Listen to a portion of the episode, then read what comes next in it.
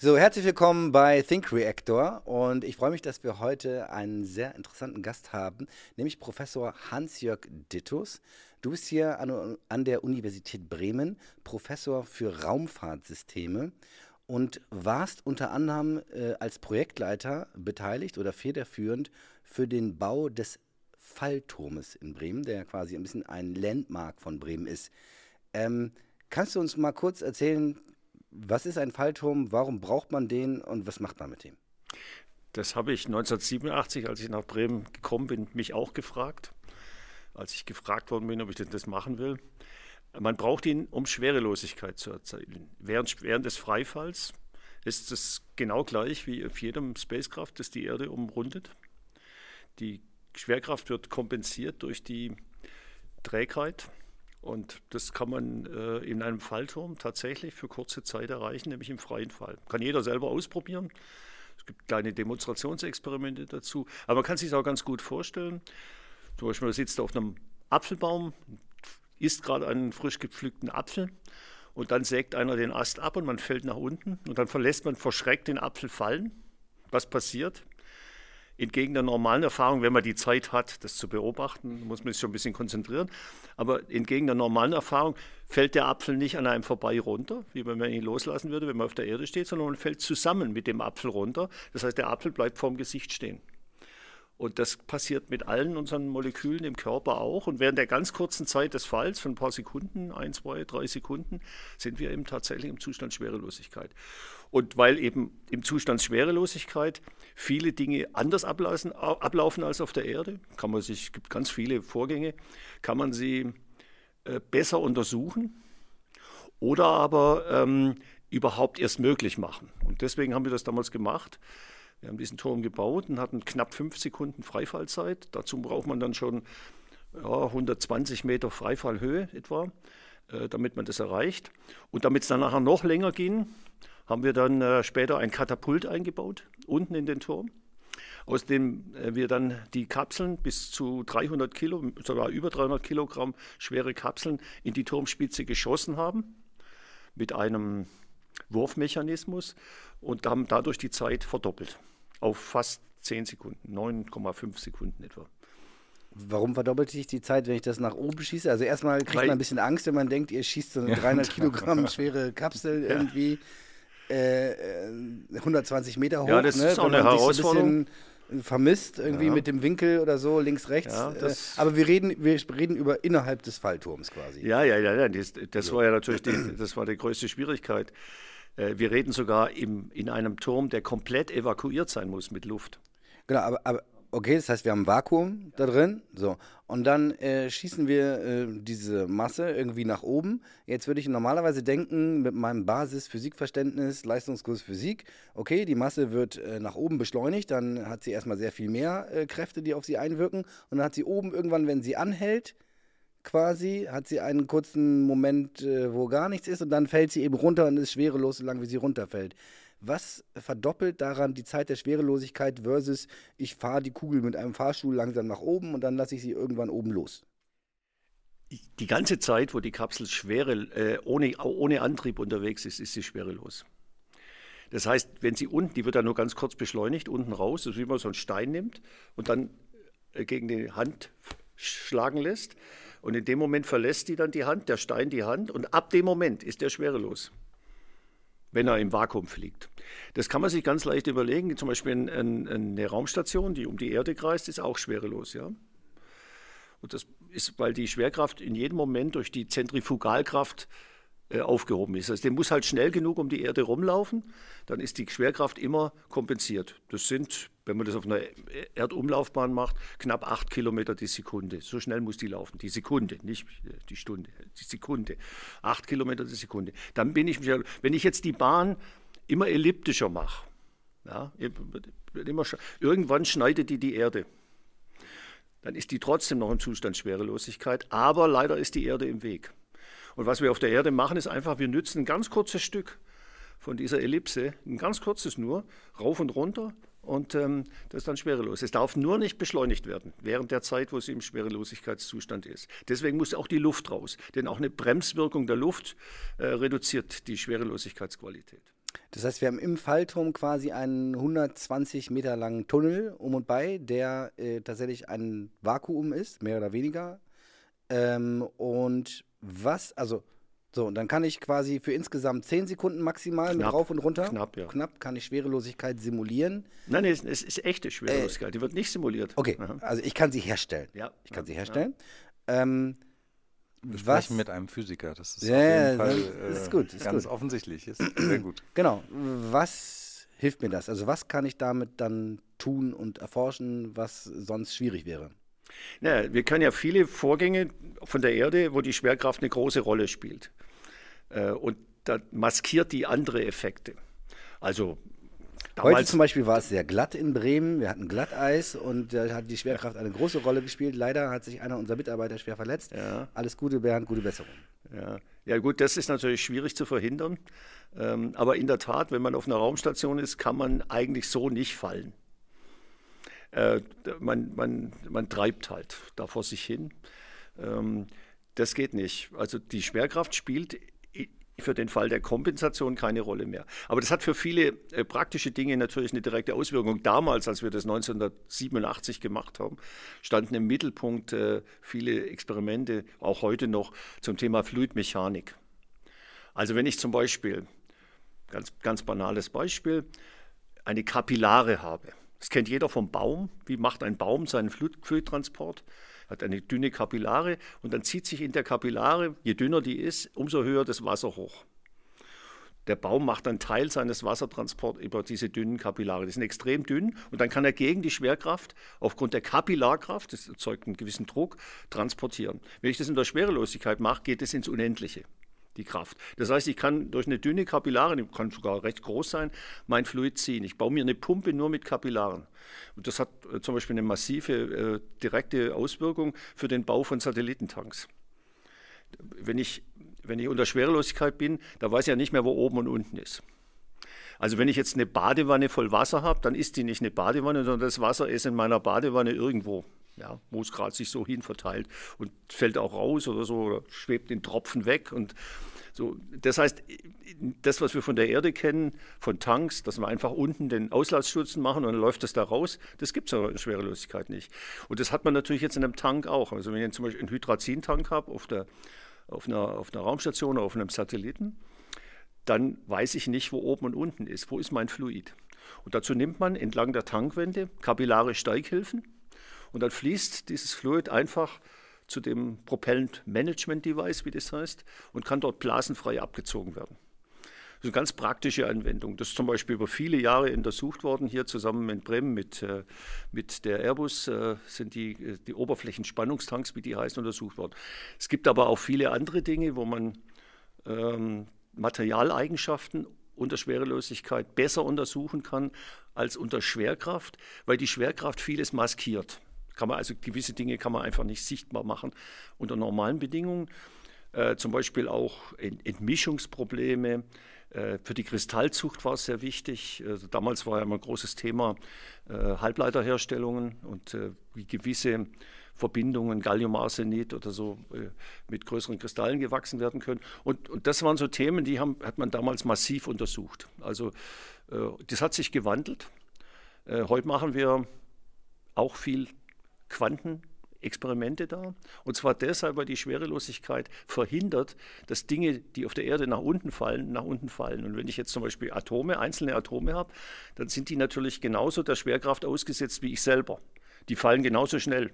9,81 Meter pro Sekunde Quadrat ist die Beschleunigung nach unten durch nichts aufzuhalten. Wenn ich die rausnehme, kann ich plötzlich diese Atome für eine viel längere Zeit untersuchen. Und dadurch kriege ich, was die Atomphysiker natürlich gut finden oder wir auch, viel längere Kohärenzzeiten und plötzlich können wir Dinge sichtbar machen, die wir auf der Erde nie sichtbar machen können.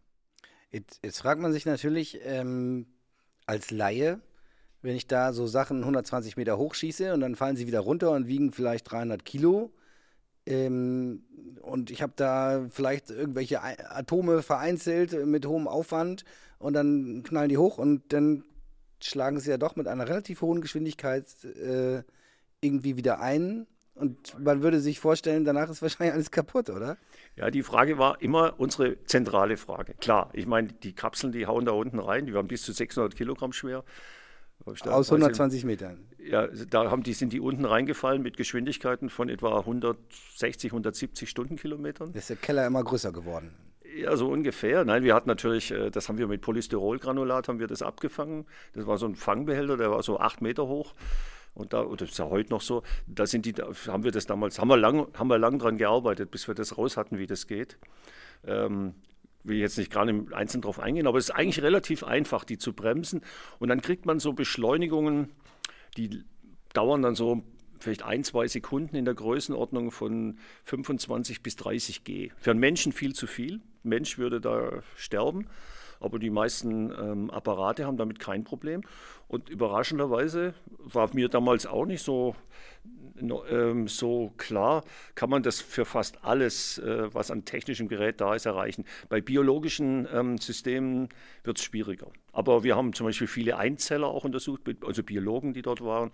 Und diese Einzeller haben das immer überlebt. Selbst Fische haben es überlebt. Und ähm, äh, nicht alle, aber viele äh, andere Lebenswesen. Man, man, man, darf solche Experimente, muss ja immer unter gewisser ethischer Kontrolle machen. Das waren alles ähm, äh, praktisch im, im, Embryonalstadium befindliche Fische. Aber immerhin, man hat es gemacht. Und, sagen, ähm, wenn ihr den Fisch in der Badewanne hochschmeißt, dann. Nein, nein, also so trivial ist es natürlich nicht. Also die Frage ist immer, ähm, gibt es Organismen, damals war das zum Beispiel auch eine wichtige Frage, die das schwere Feld brauchen zur Orientierung? Wir brauchen es als Menschen. Wir sind ziemlich verloren. Wir, unsere Knochen bauen sofort ab, wenn wir unter Schwerelosigkeit gehen. Das ist ein großes Problem bei Astronauten auch. Ähm, wir verändern vieles an unserem Körper unter Schwerelosigkeit zum Negativen. Also das, ist ein Problem. Deswegen muss auch viel trainiert werden. Astronauten müssen an Bord der Raumstation permanent trainieren. Drei Stunden täglich mindestens müssen die Sportprogramme machen, um einfach zu garantieren, dass Muskeln und Knochen so erhalten bleiben, dass sie ihre Funktionsfähigkeit behalten, wenn sie wieder auf die Erde kommen. Und wenn da einer ein halbes Jahr oder gar ein Jahr oben ist, dann ist das schon ein Riesenproblem für den Körper. Da gibt es viele Probleme. Aber wenn man so an Einzeller denkt, äh, dann ist immer die Frage, brauchen die die äh, Schwerkraft als Orientierungshilfe oder nicht? Und das ist ein evolutionsbiologisches Problem. Ja. Also viele orientieren sich nach dem Licht. Es gibt welche, die orientieren sich nach dem Magnetfeld. Andere zum Beispiel nach der Salinarität, also wie salzhaltig ist so ein Wasser. Das ist wichtig zum Überleben, wo ist mehr am Warnung. Aber es gibt eben auch einige, äh, die orientieren sich tatsächlich nach dem Schwerefeld. Und das ist eine wichtige Frage. Warum ist das so? Warum orientieren und wie machen die das vor allem? Wie orientiert ein Einzeller, der nichts weiß von gar nichts, sich nach dem Schwerefeld? Woher weiß eine Pflanze, dass sie senkrecht nach oben wachsen muss, wenn sie kein Licht hat? Ja, also die, die geht schon nach dem Licht, aber die Wurzeln sehen kein Licht und die Wurzeln gehen nach unten. Warum, woher wissen die das? Wie geht nach unten? Und das kann man dann zeigen. Äh, die haben das unter Schwerelosigkeit gezeigt worden. Die haben, äh, bauen in ihre äh, Spitzen der Wurzeln, haben die Zellen drin, die so kleine Kristalle haben und die drücken auf Membranen, da wo die Schwerkraft wirkt. Und dadurch weiß also Wissen ist jetzt hier in Anführungsstrichen zu schreiben, aber dadurch äh, weiß das System, wie es wachsen muss, nämlich nach unten. Und wenn man die dann unter Schwerelosigkeit sieht, dann wissen die plötzlich gar nichts mehr, dann sind die verloren. Wie, also, wie, wie, kann man unter Schwerelosigkeit innerhalb von zehn Sekunden sehen, ob so ein Einzeller sich jetzt gerade äh, verläuft? Der Einzeller, äh, das geht nur, wenn die im Wasser schwimmen. Und äh, dann wird das Bewegungsbild aufgenommen, das sie haben vorher. Das ist eine Kamera fliegt da mit ja, in der ja, genau. Kugel. Und dann äh, wird ja dann umgeschaltet und dann sieht man eben, dass sie komplett die Bewegungsrichtung verlieren. Und wenn sie dann unten wieder aufschlagen, dann ist das Signal sehr stark und dann fangen die sich sofort wieder und danach hat man sie wieder. Ähm, in der Regel ist es so, dass äh, äh, die, bei den Pflanzenwachstum muss man dann länger unter Schwerelosigkeit gehen. Da geht man dann auf eine Raumstation, wo man sie dann über ein paar Wochen beobachten kann. Und dann kann man aber tatsächlich sehen, dass eine Pflanze desorientiert ist unter Schwerelosigkeit. Und das ist eine große evolutionsbiologische Frage. Wann hat die Natur damit begonnen, die Schwerkraft zu verwenden? Oder wie und warum überhaupt? Es ist ja, gut, ich meine, das ist logisch eigentlich, ja, weil wir leben ja jeden Tag damit. Und je höher ähm, entwickelt die Lebewesen werden, desto weniger kommen wir klar mit Schwerelosigkeit. Also der Mensch im Weltraum ist schon eine Übung. Wie ist es denn? Also man merkt, wir reden heute viel über Raumfahrt. Ich würde vielleicht ganz gerne noch mal ganz kurz ein bisschen rauszoomen, äh, auch mit dem, also vielleicht reden wir später auch noch über Raketentechnologie. Das ist ja das, was man hauptsächlich wahrnimmt, würde ich sagen, im, äh, im, im Zusammenhang mit der Raumfahrt. Aber gerade wenn wir jetzt über den Fallturm gesprochen haben, da testet man ja Komponenten. Man testet ja einzelne Motoren, einzelne ähm, Teile sozusagen. Mich würde mal interessieren, wenn man sich so, da wir jetzt einen Experten hier sitzen haben, wenn man sich die Raumfahrttechnologie anguckt äh, und vor allen Dingen auch, was man damit machen will, den Mond bereisen, irgendwann vielleicht mal den Mars, wie würdest du das einschätzen? Wie weit sind wir eigentlich in der Raumfahrttechnologie, wenn das Ganze mal oben ist. Also, Was heißt oben? Wo oben? Äh, ja, also sagen wir auf dem Mond beispielsweise. Ähm, äh, also wie weit können ich, also wie weit können wir beispielsweise Menschen auf dem Mond äh, über längere Zeit äh, dort leben lassen? Ähm, klar, der Mars ist wieder ein komplett anderer Planet, andere Bedingungen, aber die Frage wäre, wie weit sind wir da überhaupt? Ja, also in der Tat ist der Mensch das größte Problem. Technisch geht es natürlich. Man kann heute ohne Probleme auf dem Mond landen. Das ja. ist ja schon x-mal demonstriert worden und äh, mit Menschen noch nicht sehr oft und mit Menschen auch nur unter ganz bestimmten Bedingungen, auch nur für kurze Zeit. Der längste Aufenthalt auf dem Mond waren 72 Stunden. Das war mit Apollo 17 erreicht worden. Ähm, und das war es dann. Und äh, seitdem haben wir es nie wieder gemacht. Das Hauptproblem beim Menschen sind medizinische Fragestellungen, die man beantworten muss.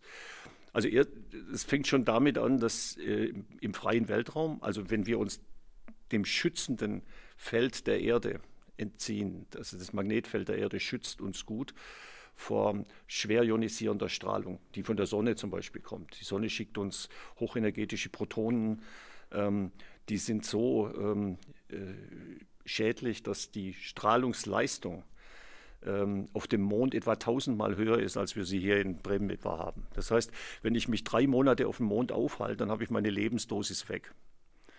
Und dann drohen halt schwere Strahlenschäden, wenn ich mich nicht schützen kann.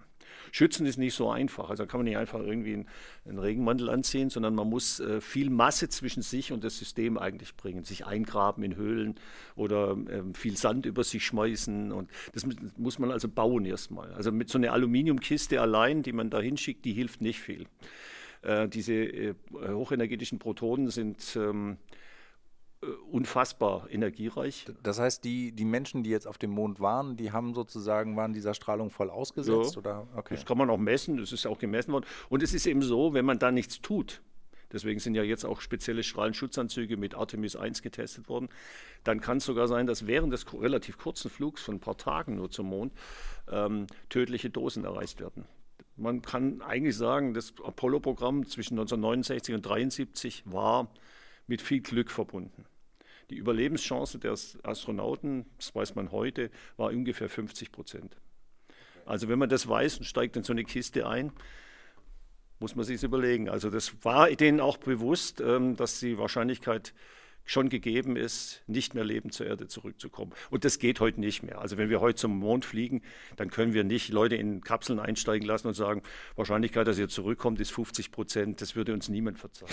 Also das heißt, wenn, wenn heute sozusagen von der NASA oder anderen Organisationen so ein bisschen ausgelobt wird, dann und dann wollen wir zum Mars fliegen, dann bedeutet das mit der heutigen Technologie äh, kommen die da alle tot an? Oder also ich meine, nein, nein, das nein, das natürlich nicht. Die, die, ich würde sogar sagen, viele kommen da wieder runter. Aber die Frage ist natürlich immer, ähm, wie welche Langzeitschäden haben die? Aber das Hauptproblem ist gar nicht mal so die unmittelbare äh, medizinische Probleme, die auftreten.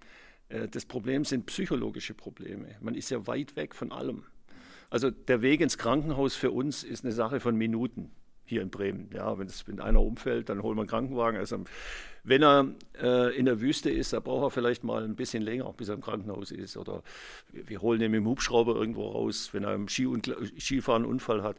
Wenn er im Weltall ist, äh, Raumstation, da brauchen wir so um die 24, 48 Stunden, bis wir die Leute auf der Erde wieder haben ah, okay. zum Fall. Was ja. ich ja schon recht schnell finde. Ja, ja, ja, gut. Aber auf dem Mond brauche ich ein paar Wochen, brauche ich schon zwei Wochen im Zweifelsfall. Und wenn ich zum Mars gehe, brauche ich zwischen zwei und drei Jahre.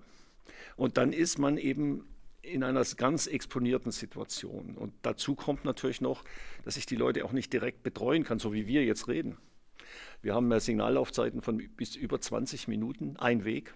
Das heißt, ich kann nicht mehr in Dialog gehen mit meinem Psychologen, mit meinem Arzt und so weiter, sondern ich kann nur in Messages reden. Ich setze eine Message auf, schicke die hin, muss eine Stunde warten, dann kann ich die Antwort lesen, dann darf ich wieder hinschicken und das mit allem so. Ob ich mit meiner mit meinem Ehepartner rede oder mit meinen Kindern oder mit wem auch immer, ich kann nicht mehr in den direkten Dialog kommen. Das ist physikalisch eben nicht möglich, weil die Entfernungen zu groß sind. Wohl, wohl dem, der dann auf dem Mars Medical GPT dabei hat und äh, im Echtzeitdialog treten kann. Auch wenn er nicht, nicht selber geflickt wird. Ja, ja, kann, gut, das ne? ist natürlich, also was wir heute, wir haben, ich habe ja viel auch so Forschung. Einem, äh, also GPT musst du vielleicht nochmal für ein paar Leute äh, kurz also, erklären. Wir sind ja gerade also. in einer Zeit, in der äh, die aktuelle Sau, die durchs KI-Dorf getrieben wird, ist äh, ChatGPT. Es ist ähm, äh, ein sehr interessantes System, mit dem man wahnsinnig viele spannende Dinge tun kann, das aber auch wahnsinnig viele Dinge noch nicht ganz so gut kann. Aber es ist schon also ich glaube, es gibt einem einen guten Eindruck in die Zukunft, wo es, glaube ich, hingeht. Das kann man, glaube ich, so festhalten. Und wenn man das mal ähm, zehn Jahre weiterdenkt äh, und auf die Domäne Medizin äh, spezialisiert weiterdenkt, kann ich mir schon sehr gut vorstellen, dass das zumindest in den allermeisten Fällen diesen direkten Dialog mit einem Arzt vielleicht erstmal ähm, ersetzen kann. Äh, nichtsdestotrotz bist du dann trotzdem auf dem Mars und wenn es darum geht, dann tatsächlich physisch ums Handwerk quasi, ne? irgendwas zusammenzuflicken, dann brauchst du halt trotzdem Nadel und Faden. Ja, das ist jetzt die Frage, macht, inwieweit ne? wir Menschen. einen Roboter, der das macht. Oder? Das ist die Frage, inwieweit wir Menschen äh, künstliche Intelligenz akzeptieren.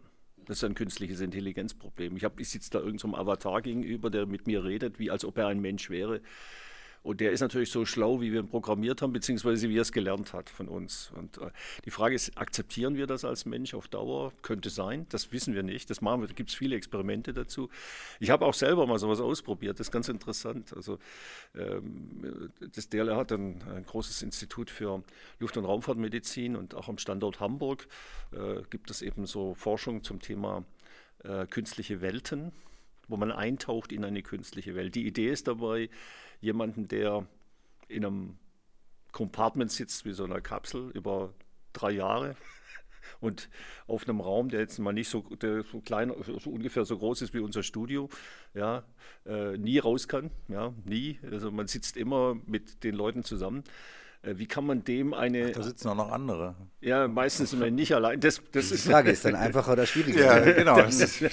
ja, allein weiß ich auch nicht. Aber äh, und dann muss man so äh, machen diese Versuche, dass man künstliche Welten einspielt. Und ich habe mich dann auf ein solches Experiment eingelassen und bin dann mal Fahrrad gefahren durch den Wald. Und am Anfang kommt einem das ein bisschen albern vor. Man sitzt dann da drin und äh, auf dem Fahrrad und tritt so vor sich hin und um einen herum äh, pfeifen die Vögel und äh, äh, ja gut, man hat immer so das Gefühl, ich sitze ja, ich sitze nicht auf dem richtigen Fahrrad, aber nach einer Weile, das dauert vielleicht so zwei, drei Minuten, vergisst man das, dass man in einer künstlichen Welt ist. Und dann kommt aber immer wieder so die Erinnerung auf, dass man ja doch in einer künstlichen Welt ist und dann sagt man, jetzt probieren wir mal was. Ähm, und das habe ich dann gemacht. Ich habe da so einen Abgrund vor mir gesehen, also ich rase mal den Abgrund runter. Das kann ich mal probieren. Kann ja nichts passieren. Also ich habe mich ja, ich bin ja nur in der künstlichen Welt. Habe ich dann gemacht und bin diesen Abgrund runter und ich bin Todesangst geschaut und bin dann gefallen, also in dem Film und dann war es schwarz. Und dann ähm, äh, haben die mich wieder zurückgeholt nach einer Weile in die, in die richtige Welt. Und ich habe mehrere Minuten gebraucht, um wieder zurückzukommen in dieser Welt. Also ich habe es in meinem Kopf schon, ähm, äh, habe ich mit, der, mit dieser künstlichen Welt mich identifiziert in irgendeiner Weise. Äh, es war zwar ein Merkmal, dazu war das ganze Experiment zu kurz, aber ich habe es einfach mal probiert. Und das ist interessant. Also ich glaube, dass das schon geht, dass wir uns auf künstliche Welten einlassen. Ähm, aber was wir natürlich nicht wissen, was, was das jetzt an, auf unsere eigene Psyche für Folge hatten. Also das ist ja alles unerforscht, das muss man erkunden. Und das ist in der Tat das größte Problem, das wir in der Raumfahrt haben, wenn wir Menschen fliegen dass wir nicht wissen, was mit denen passiert auf diese langen Distanzen, wo die in komplett isolierter Situation leben. Äh, das sind. Ähm, aber gibt, es da nicht schon so lauter so äh, Labs, wo dann Leute irgendwo in der Wüste in so einem Kokon dann für ein Jahr lang in so einer Biosphäre eingeschlossen sind und man, also sowas gibt es auch. Ja, oder? ja, aber die, äh, das ist eben immer nur halbe Simulation. Hm. Weil die alle wissen, Weil theoretisch haben sie den Notfallknopf, den sie drücken könnten, quasi. Ja, und das gibt es auch. Man hatte, die Russen haben das ja gemacht in dem großen biomedizinischen Laborkomplex, wo sie die Leute über 500 Tage in, in eine raumschiffähnliche Situation eingestellt haben. Sogar ähm, die Funkverkehre so verzögert haben, dass dieser Effekt mit nicht mehr möglicher direkter Kommunikation funktioniert hat. Sie komplett abgeschirmt haben. Die wussten keine Tageszeit, nichts. Die waren in ihrer eigenen Zeit. Und trotzdem sind natürlich irre Sachen passiert. Da lassen die dann die Experimente weiterlaufen, wo sich dann Einzelne separieren von der Gruppe und äh, plötzlich anfangen, ihre eigenen Ideen zu entwickeln. Auch nicht mehr gehorchen, nicht mehr folgen, was man ihnen eigentlich sagen will. Und jetzt muss man sich das einfach vorstellen. Man fliegt da ja, vielleicht ein Jahr lang zu einem Mars. Und dann, wenn es spannend wird, wenn wir die Menschen also dann jetzt landen lassen müssen auf dieser Marsoberfläche, wo die eigentlich wirklich voll einsatzfähig sein müssen, da haben die vielleicht schon ein Problem psychisches. Das will man nicht. Das heißt, ich muss äh, schon schauen, dass die Menschen total fit da oben anbringe. Ich muss sie beschäftigen die ganze Zeit über und, und so weiter. Und sie müssen vor allem gesund sein. Und dann noch viel schlimmer, der Rückflug, der dauert ja dann oft noch länger, weil das hängt mit der Konstellation zusammen. Also man muss immer so rechnen, hin und her, drei Jahre. Und das ist ein Problem, das haben wir in der Tat noch nicht im Griff. Und deswegen, ich sage immer, man darf da nicht ungeduldig sein. Äh, Diese Situation gibt es nur in der Raumfahrt. Also das können wir auf der Erde zum Teil simulieren, aber eben nur zum Teil. Ne? Jetzt ist es ja so, es gibt ja in den USA mit den Firmen SpaceX, Blue Origin, gibt es ja so ein bisschen die, eigentlich ist das ja das Versprechen, äh, Leute, irgendwann fliegen wir euch mal auf den Mond oder so. Wochenendtrip. zum Genau. Mond. Ja, Also Mond zum- ist ja nicht so ein Problem. Zum Mars, ja genau. Honeymoon. Ich, da wollte ich gerade fragen. da, ge- genau danach. Mond ist kein Problem. Also Mond kann man, äh, also was heißt kein Problem? Naja, ich- Aber im, das, da ist das, das psychische Problem weitgehend noch äh, im Griff. Okay, weil, weil das wäre nämlich genau auch meine Frage gewesen. Ich habe ja, wenn ich jetzt sozusagen an so eine Art Weltraumtourismus denke, dann habe ich ja Menschen, die eigentlich relativ untrainiert sind und die vielleicht auch, ich meine, gut, da wird es dann auch Eignungstests und so geben, aber ähm, äh, klar, nicht das gleiche Problem, wenn ich drei Jahre unterwegs bin, aber ich könnte mir schon vorstellen, was weiß ich, wenn ich dann mal 20 Stunden geflogen bin und dann denke, oh scheiße, das ist eigentlich eine doofe Idee, ich würde jetzt gerne wieder zurück, dann gibt es ja Ja, das geht natürlich nicht. Also wenn ich mich auf diesen Flug einlasse, dann bin ich halt eine Woche unterwegs oder so. Das werden ja die, die, also jetzt für den Anfang wird es nie länger gehen als eine Woche. Ähm, äh, da fliegen Anfang die, eine Woche Mond. Christ, Christ, Christ ein paar Valium, dann geht's. Ja, ja, der, es ja. gibt, das stimmt in der Tat. Also man kann natürlich auch mit Medikamenten nachhelfen. Aber trotzdem, das ist noch nicht so ein Problem. Ähm, also die, von der Technikseite her würde ich sagen, äh, ist das beherrschbar. Also das haben wir alles schon, nicht wir, das sind hauptsächlich die Amerikaner, die die Technik entwickelt haben, um auf dem Mond zu landen, um dort zu leben. Auch ähm, äh, wir Europäer sind da sehr also weit hinten dran, das muss man schon wissen. Wir setzen ja kaum Geld ein. Aber ähm, das geht. Die Menschheit an sich wird das hinkriegen. Das Problem sind die, ähm, die Langzeitflüge. Also deswegen sagen alle immer, warum wollt ihr denn zum Mond? Das ist doch langweilig. Aber das stimmt nicht. Der Mond ist ähm, eine echte Herausforderung. Gegenüber dem, was, wir, was auf Apollo passiert ist, sind die heutigen Programme x-fach ambitionierter. Allein schon die Frage, wenn ich jetzt jemanden einen, Mond, einen Monat lang auf dem Mond sein lassen will, der muss durch die Mondnacht durch. Und die Mondnacht dauert 14 Erdtage. Ja, der Mond rotiert ja genauso schnell um seine eigene Achse, wie er einmal um die Erde rumläuft. Das sind 28 Tage. Das nennt man die gebundene Rotation. Das heißt, ich habe ein unfassbar schwieriges Problem. Ich habe 14 Tage lang habe ich keine Sonne. Und ich kühle aus zu bis minus 180 Grad Celsius. Da geht, keine, geht kein Akku mehr, nichts mehr. Ich muss also Energieversorgungssysteme haben, mit denen ich durch die Mondnacht durchkomme. Äh, Ich muss ähm, Kommunikationssysteme haben, äh, die äh, auch dann funktionieren, wenn man sich vielleicht mal auf die Rückseite des Mondes orientieren will. Momentan, alles, was bisher gemacht worden ist mit Menschen, war ja auf der Vorderseite des Mondes, sodass man auch die Kommunikation direkt aufbauen konnte. Das sind Schwierigkeiten anderer Art. Aber aus dem Grund glaube ich, dass wenn sowas wie Tourismus passiert, was also wirklich auch ein Businessmodell ist, das machen die Firmen ja, ähm, dann wird das nur sehr kurz sein und man wird in der Morgendämmerung landen. Wenn die Schatten lang sind, dann kann man sich gut zurechtfinden, wird ein paar Tage da sein und dann wieder zurückfliegen, so wie bei Apollo auch. Aber die Programme, die wir heute aufsetzen, sind eben ähm, Mondstationsprogramme, wo die Leute eben über eine lange Zeit, eine längere Zeit und damit auch in der Mondnacht da oben sein können. Und ähm, das wirft große energetische Probleme auf. Ja. Äh, vergleichbar mit einer Tiefseestation vielleicht oder so. Äh, aber wie gesagt, das sind alles Dinge, die kommen. Der Tourismus könnte eine große Rolle spielen dabei, weil das ist sozusagen das, was am schnellsten Geld bringt. Und wenn man in der Tat guckt, wie so Firmen wie äh, SpaceX oder auch ähm, äh, hier die Blue Origin, wenn die arbeiten, dann ist deren Business Case der Transport von Menschen in den Weltraum.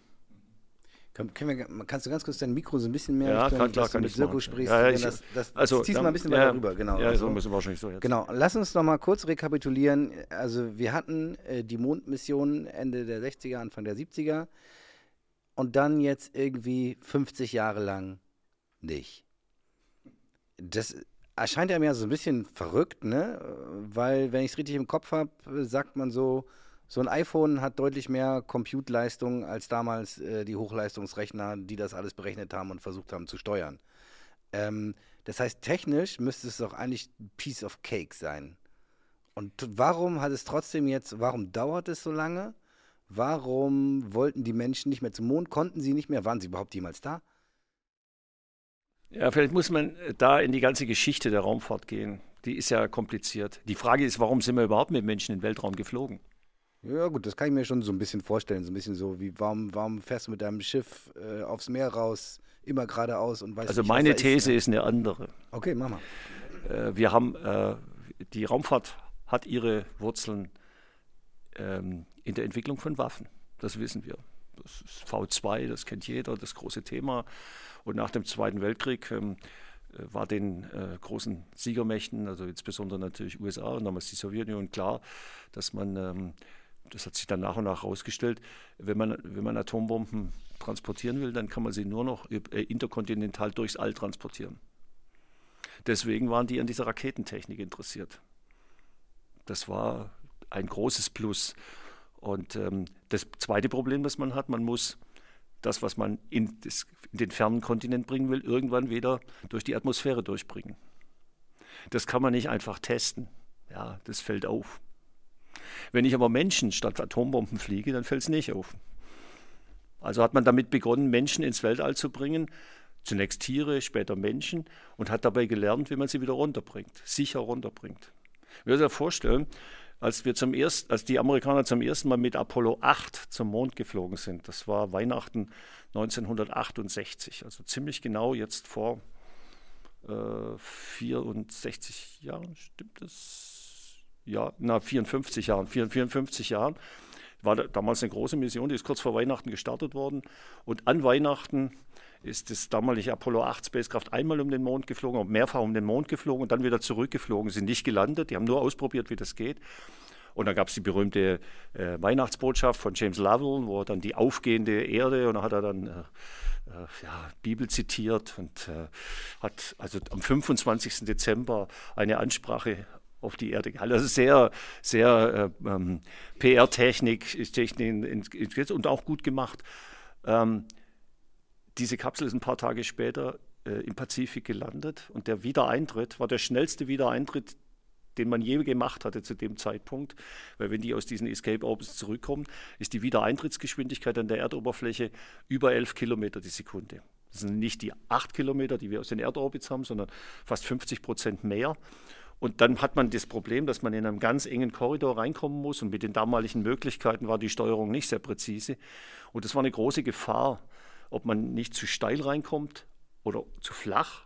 In beiden Fällen wäre es katastrophal gewesen. Im einen Fall wäre man verglüht, im anderen Fall wäre man auf Nimmerwiedersehen in den Tiefen des Weltalls verschwunden. Und der Eintrittswinkel musste zwischen 6,5 plus minus einem halben Grad in ungefähr sein. Das war ein großes Problem. Und das hat man nicht etwa unbemannt vorher ausprobiert, so wie man es jetzt heute auf SL1 und mit Artemis gemacht hat, sondern das hat man mit Menschen zum ersten Mal gemacht. Überhaupt zum allerersten Mal.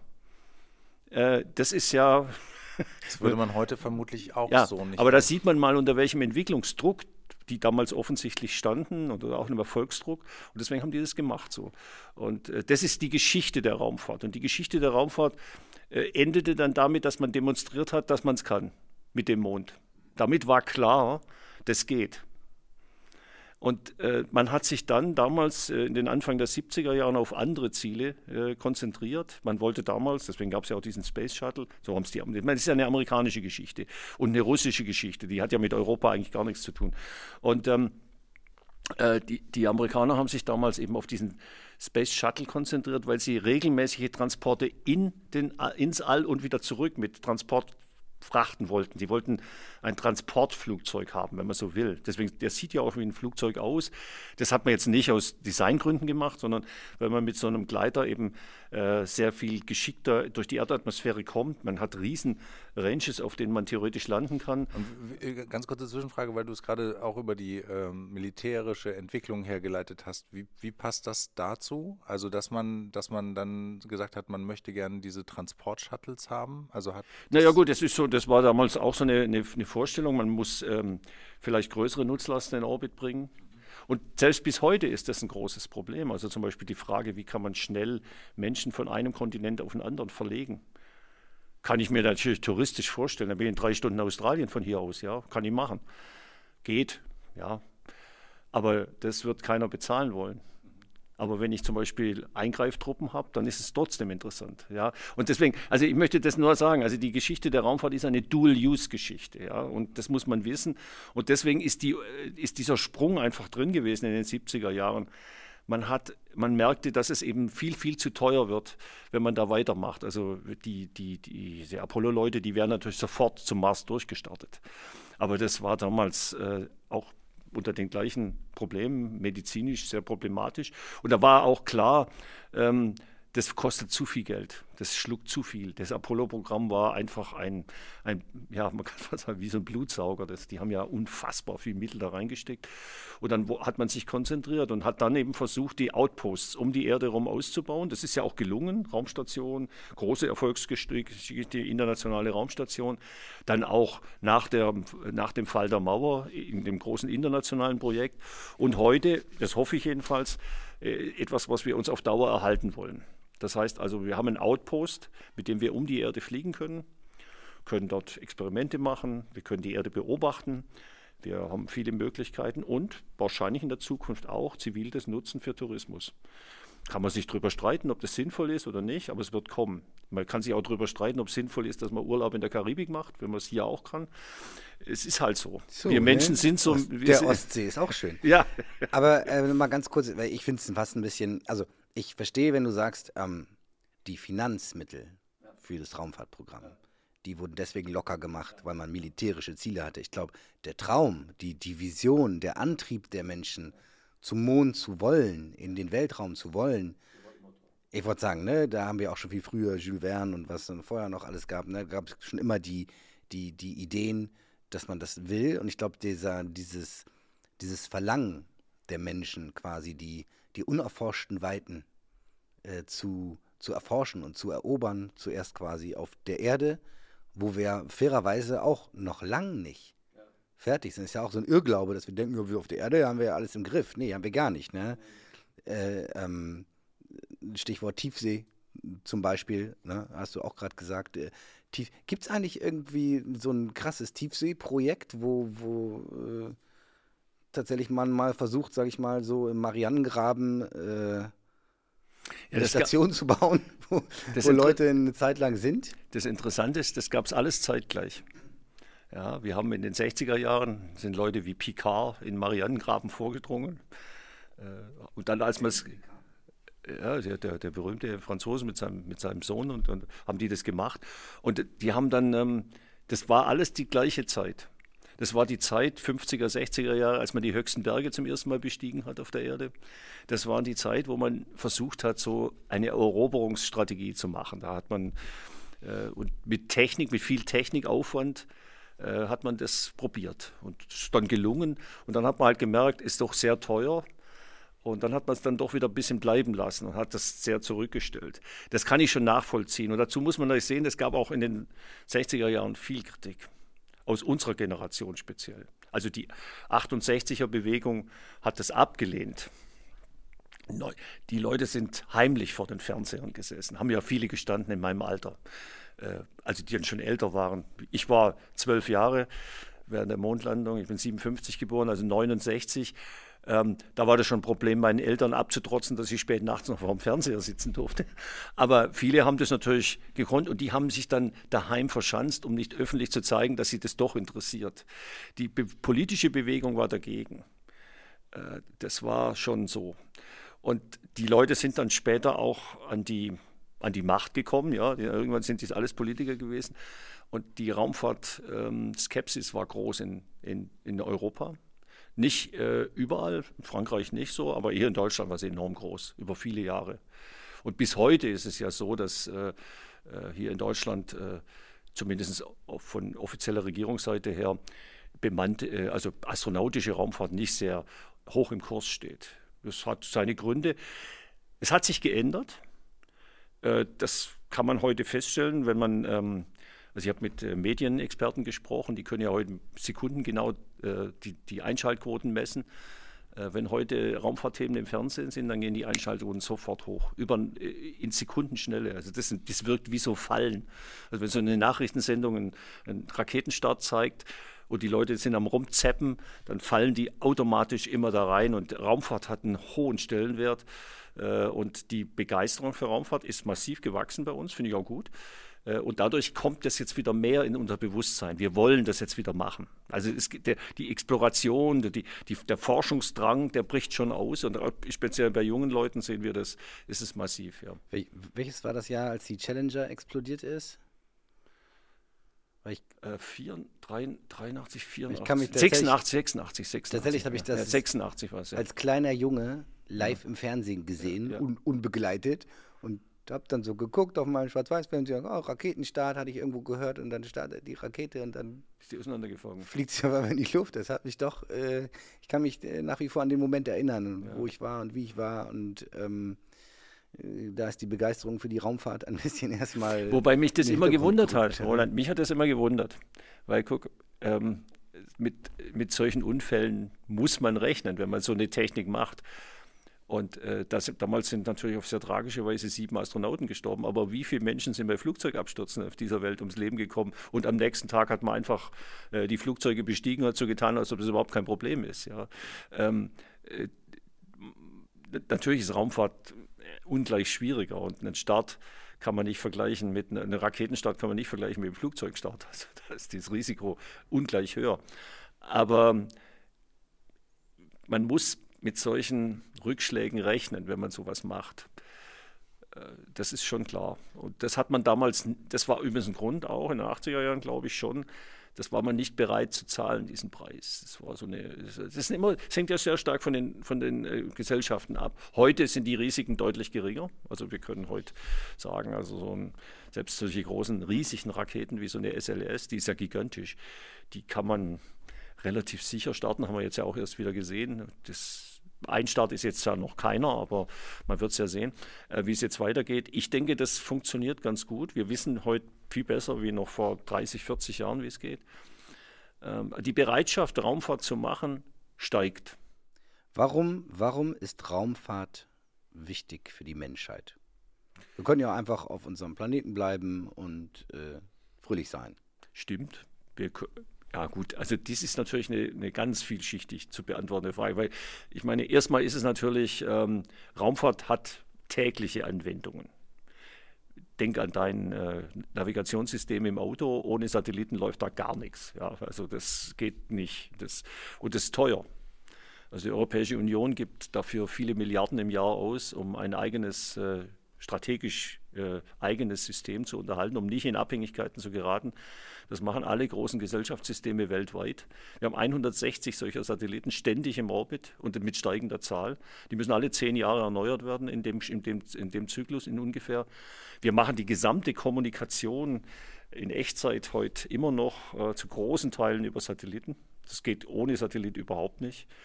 Also äh, das Fernsehen wäre nie so ein mächtiges pa äh, äh Werkzeug geworden der Medieninformation ohne Satelliten. Das hat alles in den 60er, 70er Jahren begonnen und war der wieder, der war der Einstiegspunkt Deutschlands in die Raumfahrt. Die Verweigerung äh, der Amerikaner zu den Olympischen Spielen, den ersten deutschen TV-Satelliten in Orbit zu bringen, rechtzeitig, um das Geld selber kassieren zu können, hat die deutsche Regierung damals bewogen, äh, mit großem Geld in dieses neu geschaffene Ariane-Programm einzusteigen. Und das ist äh, das war klar, das ist eine strategische Frage. Und da kommen wir nicht drum. Wir, können, wir könnten uns keinen Klimaschutz ohne Satelliten heute vorstellen. Wir, wir kriegen ja die ganzen Informationen nur über Satelliten. Wettervorhersagen. Jede Art von Kommunikation weltweit hängt an Satelliten. Also es hat, die Raumfahrt hat ein großes Nutzungspotenzial für die Erde. Es gibt aber natürlich Dinge, die kann man unter, ja, unter Forschergeist abnehmen. Wenn ich also zum Mond fliege, ist natürlich die Frage schon, was kann ich da an Geld verdienen? Eher nichts. Ja? Allerdings mit Tourismus.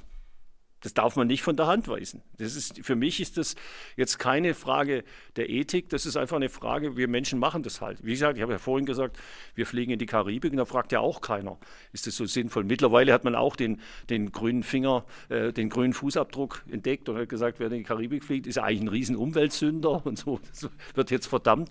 Aber so einfach geht, so einfach darf man es in meiner Ansicht nach nicht machen. Wir Menschen haben halt den Drang, die Welt um uns kennenzulernen und sie zu erweitern. Das haben wir immer gehabt.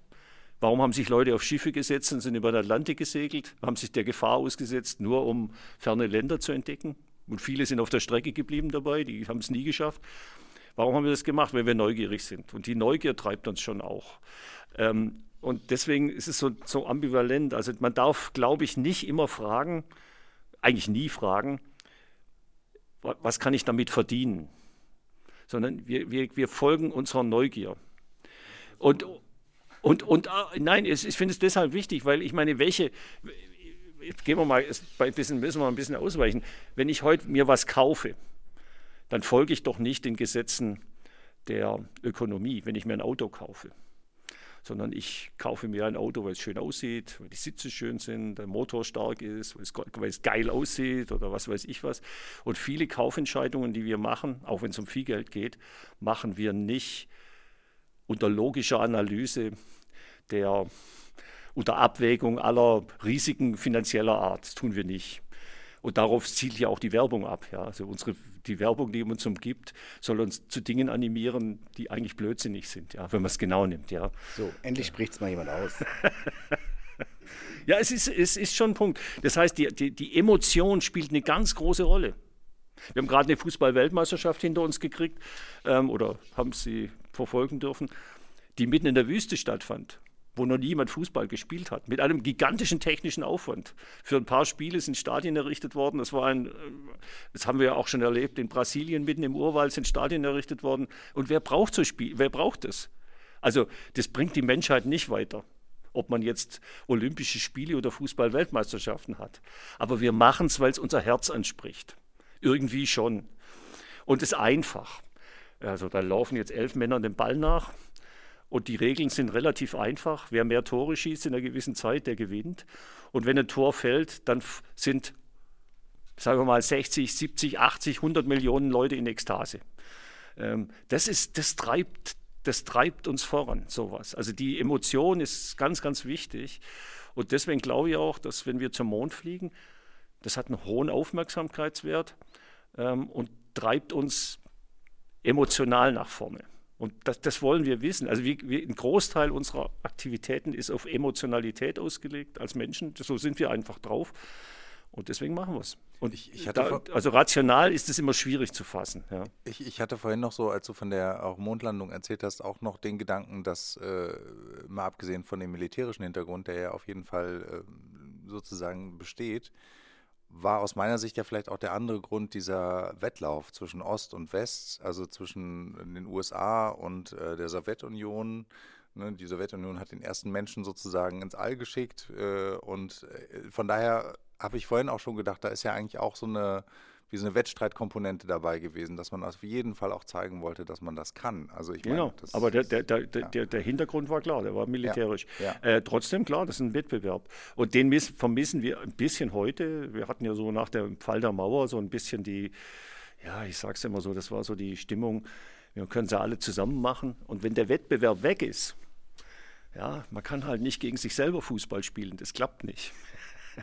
Das ist nicht spannend. Ja. Man muss irgendwie einen Gegner haben und das muss man auch aufbauen. Da muss man dann sagen, dich schlage ich und so. Also das wird ja auch richtig angeheizt, sodass dann eben auch das, der Rubel rollt sozusagen oder das Geschäft läuft. Ähm, und das fehlt, hat lang gefehlt. Jetzt kommt es wieder, weil er natürlich jetzt auch China eingestiegen ist. Und das ist ein Wettkampf der Gesellschaftssysteme, in einer gewissen Weise schon. Mhm. Wir lehnen das zwar ab, aber in Wahrheit ist es schon so. Ja, die Raumfahrt ja. hat sich ja in den letzten Jahren immer mehr so, sag ich mal, verkauft als die große Kooperation, nationenübergreifend. Mhm. Äh, und wir erleben jetzt ja nun gerade auch mit der politischen Situation, dass sich das vermutlich ändern wird. Genau. Ich weiß nicht, wie du das siehst, aber. Das wird sich ändern. Ja, aber dadurch dann auch mehr Fortschritt, weil mehr Wettstreit?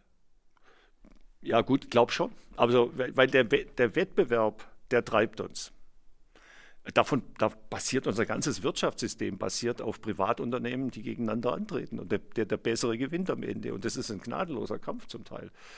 Ähm, und ich glaube eben auch, so Gesellschaftssysteme äh, steigen da auch ein. Das ist so ganz unterbewusst. Ich habe genau zu dem Thema hatten wir vor, ach, wann war das? Ende der 90er Jahre. Nein, nein, es war Anfang der 2000er Jahre, 2003, so die Größenordnung, einen großen Workshop bei der ESA. Und ich, das war, ging, zog sich über ein Jahr hin mit mehreren äh, Sitzungen in verschiedenen Orten. Und ich war damals in so eine Arbeitsgruppe eingeladen, die die ESA eingesetzt hatte. Und das ging um die Frage, die Zukunft Europas, was astronautische Raumfahrt angeht. Wo wollen wir hin? 2003 war alles auf den Mars gerichtet. Ähm, und äh, es war aber schon klar, dass der Mars eigentlich viel zu schwieriges Ziel ist. Und wir haben damals, waren wenige Raumfahrtexperten in diesem Gremium dabei, also waren, wir waren drei oder vier. Und wir haben uns dann durchgesetzt mit der Idee zu sagen, also wir als Europäer würden in den nächsten 25 Jahren den Mond als einzig mögliches Ziel sehen. Alles andere ist utopisch. Und dann ging es darum, ja, was machen wir eigentlich am Mond? Warum soll das so interessant sein? Honeymoon. Und dann haben wir gesagt, okay, dann laden wir halt mal ein paar Experten ein, Wissenschaftler, die haben tolle Vorträge gehalten, die haben uns erklärt, was man alles am Mond machen kann, was wir auf der Erde nicht machen können. Aber das hat nicht gezogen. Wenn wir als Wissenschaftler sagen, wenn wir auf die Rückseite des Monds gehen, da können wir unter sagenhaft guten Bedingungen Sterne beobachten. Da gibt keine störende Atmosphäre, ist immer dunkel, ist wunderbar. Nicht, ist nicht immer dunkel, aber es ist kalt auch. Es ist, ist, ist natürlich 14 Tage dunkel, 14 Tage hell, aber in den 14 Tagen, die wir auf der Rückseite sind, können wir traumhaft, traumhafte Bedingungen erreichen. Ähm, auf, auf der Vorder also wir können immer, immer so die Hälfte der Zeit können wir traumhafte Bedingungen erreichen, weil wir dann abgeschirmt sind von der Sonne. Ähm, da haben die gesagt, ja, warum, das, das brauchen wir doch nicht machen, also das ist doch langweilig. Und da war so ein, ein junger Unternehmensberater dabei, der war, der war noch keine 25, den hatten sie da auch eingeladen. Wir hatten auch Theologen dabei, wir hatten Soziologen dabei und die mussten da alle drüber reden. Und da sagt, da stand der eines Tages auf und sagt, ich höre mir jetzt euer Gerede nicht mehr länger an, hat er gesagt. Wisst ihr, wenn ihr zum Mond wollt, dann müsst ihr es machen und müsst die Emotionen schüren. Also sagt er, was macht man? Die ersten 100 Millionen gibt man für PR aus. Da machen wir eine Castingshow. Dann casten wir die Astronauten zwei Jahre lang. Dann haben wir schon so viel Werbeeinnahmen, dass wir uns die Mission locker leisten können. Ja, brauchen wir schon nichts mehr. Und dann fliegen wir dahin. Und dann braucht ihr ein Ziel, was auf der Erde jeder in zehn Sekunden versteht. Und sagt er, ich gebe ein Beispiel. Da fängt er an und sagte, ja, warum machen wir, warum machen wir, also könnt ihr jetzt sehen, Fußball-Weltmeisterschaften braucht kein Mensch, aber das, das Ziel kapiert jeder in zehn Sekunden. Also ist es interessant. Und dann war die Frage, ja, was sollen wir denn am Mond machen?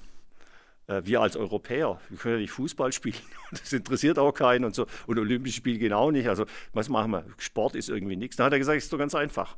Das europäische Programm ist Bring the American Flag Back to Earth. Das ist der Maibaumklau auf dem Mond. Sagt er, und ihr werdet innerhalb von innerhalb weniger Wochen werdet ihr eine Fan-Community für das Thema kriegen. Und es wird ein Riesenwettbewerb werden. Der geht eigentlich um gar nichts, bis man eine Flagge irgendwo mitnimmt und wieder zur Erde bringt. Und die anderen werden versuchen, die zu verteidigen. Und das ist der Wettbewerb, der sozusagen entsteht. Klingt komisch, funktioniert wahrscheinlich sogar. Und, ähm, ist das jetzt die offizielle Programmstoßrichtung eigentlich? Nein, das war nicht, ich fand es nur, das, äh, ich fand's nur, hätte ich jetzt noch nicht mitgekriegt. Aber. Ich fand es interessant. Ich fand es interessant, dass jemand das so gesagt hat und auf den Punkt gebracht hat. Und letztendlich hat er ja recht, weil äh, das sind die Emotionen, die wir schüren müssen. Wenn wir was erreichen wollen äh, auf unserer Erde, müssen wir Emotionen schüren. Wir leben als Menschen über unsere Emotionen. Dann, dann lass uns doch jetzt mal ein paar Emotionen schüren für das Thema Quantentechnik. Genau. Ja. ja. So, das ist ja ein Thema, allein schon, wenn man den Begriff sagt, Quantentechnik, ne? Da glaube ich, äh, winken ein paar 90 Prozent der Menschen ab und sagen, lass mich, was, was ist das denn? Lass mich damit bloß in Ruhe. In Wirklichkeit berührt uns Quantentechnik ja heute schon in ganz vielen Lebensbereichen. Wir haben das gleiche beim Thema KI, auch gerne mal, ne, dass die Leute sagen, oh, Künstliche Intelligenz, ja, gibt's doch gar nicht und keine Ahnung. Und dann fängt man mal an, den Leuten zu erklären, wo eigentlich heutzutage überall schon KI drinsteckt und wo sie es überall benutzen. Und ähm, das ist immer sehr interessant. Ähm, und kannst du uns mal ein bisschen darüber erzählen? Also erstmal, äh, was meint man eigentlich mit Quantentechnik und ähm, was tut man damit heutzutage schon alles? Und dann werden wir auch noch darüber sprechen, was erhoffen wir uns davon und wie könnten wir vielleicht Emotionen schüren? Ja, also die Erkenntnisse zur Physik der, der Kleinheit der Quanten, äh, die sind ja geschaffen worden im Wesentlichen in den die Grundlagen zu Beginn des letzten Jahrhunderts. Also man kann sagen, die goldene Zeitalter war die 20er Jahre, die 1920er Jahre, als immer klarer wurde, dass die Beschreibung unserer Welt mit, ähm, mit äh, Kontinuumsmechanik nicht möglich ist. Max Planck hat letztlich dann sehr früh angefangen, er hat schon praktisch zur Jahrhundertwende damit angefangen, aber dem war das nicht so richtig klar. Damals, was auf ihn zukommt. Das ist alles so in den 20er Jahren entwickelt worden, wo man gemerkt hat, dass man auf atomistischer Ebene ganz andere Beschreibungen braucht und die Welt plötzlich anders läuft. Das Hauptproblem, das wir heute noch haben, es ist so eine Bruchstelle. Ja? Wir haben also eine makroskopische Welt und wir haben eine mikroskopische Welt und dazwischen wissen wir nicht, wo die Grenzen verlaufen. Das ist komisch, ja. Und trotzdem äh, ist es so, das, was in der makroskopischen Welt, sage ich immer, läuft, das ist im Grunde genommen der Durchschnitt aller Aktionen, die im Mikroskopischen laufen. Also wir leben in der durchschnittlichsten Welten, die wir uns vorstellen können. Und das, was auf der kleinen Welt läuft, ähm, das ist eben aufregend, entzieht sich aber unserer täglichen Erfahrung. Ja, also wenn ich mir vorstelle, ich habe ein, ein Experiment, wo ich Atome durch einen Spalt schicke oder durch zwei Spalten schicke, dann weiß ich nicht, wo das Atom durch den einen oder den anderen Spalt geht. Wenn ich viele draufschicke, dann gehen statistisch die einen dadurch, die anderen dadurch. So würden wir das in unserer Welt zusammenreimen. Jetzt kann man das Experiment in der Quantenwelt wiederholen und schickt genau ein Atom auf zwei Spalten und misst an beiden Ausgängen ein Signal. Wie geht es? Offensichtlich ist das Atom kein klassisches Teilchen, was da so fliegt wie so ein Sandkorn, sondern das ist ein Wellenfeld. Und dann kann man es wieder verstehen. Das heißt, das Wellenfeld läuft jetzt auf die beiden Spalte zu und durchdringt beide Spalten und danach kommen die sogar zur Interferenz. Das berühmte Doppelspaltexperiment. Es gibt viele solche Phänomene, die wir haben, wo wir Überlagerung von Zuständen haben. Und da haben wir eben gelernt, dass wir in unserer mikroskopischen Welt mit den klassischen Beschreibungen nicht mehr hinkommen. Das ist dieser, das ist dieser berühmte Welle-Teilchen-Dualismus. Das heißt also, ich kann ein kleines Teil, also einen Quantenzustand kann ich beschreiben, sowohl als ein Teilchen, das eine gewisse Masse womöglich hat, das äh, wie so eine kleine Kugel oder Sandkorn beschreibbar ist. Auf der anderen Seite aber ist es nicht richtig, sondern ich muss ihm eigentlich einen Wellenzustand zuordnen. Also es ist eine, eine, so ein Zwitterwesen. Ja. Und, und daraus resultiert ähm, die ganze Physik der Quanten. Ähm, also und, und dadurch kann man eben heute mit moderner Elektronik und vielen Möglichkeiten, die wir heute haben, mit immer besserer Technik, diese Quantenzustände regelrecht isolieren und benutzen für Dinge, zum Beispiel extrem präzise messen, auf, jetzt, extrem jetzt sicher also messen und, und, und solche Dinge machen und, was uns ja interessiert, auch extrem schnell rechnen. Genau, aber jetzt, also ne, ich glaube, so die Hälfte der ZuhörerInnen ist jetzt schon ganz hart emotionalisiert. nee, ich glaub, glaube tatsächlich, ne, die meisten äh, sind gedanklich wahrscheinlich schon nach ein, zwei Sätzen ausgestiegen. Ja, wahrscheinlich. Weil ja. wir uns eben dann ne, von der realen, erfahrbaren Welt Ja. einmal wegbewegen und in die Theorie gehen. Und jetzt finden Na, wir stimmt aber, ja pass nicht. auf, genau, jetzt, jetzt kommen wir den Bogen wieder zurück in die erfahrbare Praxis. Ja, so. ja. Was jetzt, ne, du hast gerade vom Doppelspalt-Experiment erzählt und Welle-Teilchen-Dualismus und ähm, so. Was bedeutet das konkret für die reale Welt? Wo können Menschen das erleben, sehen, anfassen, ähm, erfahren? Warum das gut ist, sich damit auszukennen und damit Dinge zu tun? Ja gut, das ist jetzt natürlich eine ganz schwierige Frage, weil ähm, viele Dinge, die wir heute im täglichen Leben machen, sind von technischen Entdeckungen begleitet, die niemand versteht, wenn er nicht Physik studiert hat. Das muss ich mal echt sagen. Also Die meisten wissen nicht, wie ein Kühlschrank funktioniert, warum es kalt ist drin. das ist schon mal, obwohl der relativ einfach zu verstehen ist, ist das schon eine erste Hürde. Viele, die ja Auto fahren, wissen auch nicht, warum das Auto fährt. Haben noch nie, sich noch nie mit thermodynamischen Zyklenprozessen beschäftigt und was man da verbessern kann. Ich glaube, das darf man nicht verlangen. Ähm, äh, äh, aber die- man kann ja über die Folgen reden, dass man einfach sagt, warum machen wir sowas? Also das Auto, dessen Nutzen hat jeder verstanden. Das macht uns individuell äh, stark. Ja, wir können damit hinfahren, wo wir wollen. Das ist eine große Entdeckung gewesen. Das Mobiltelefon auch.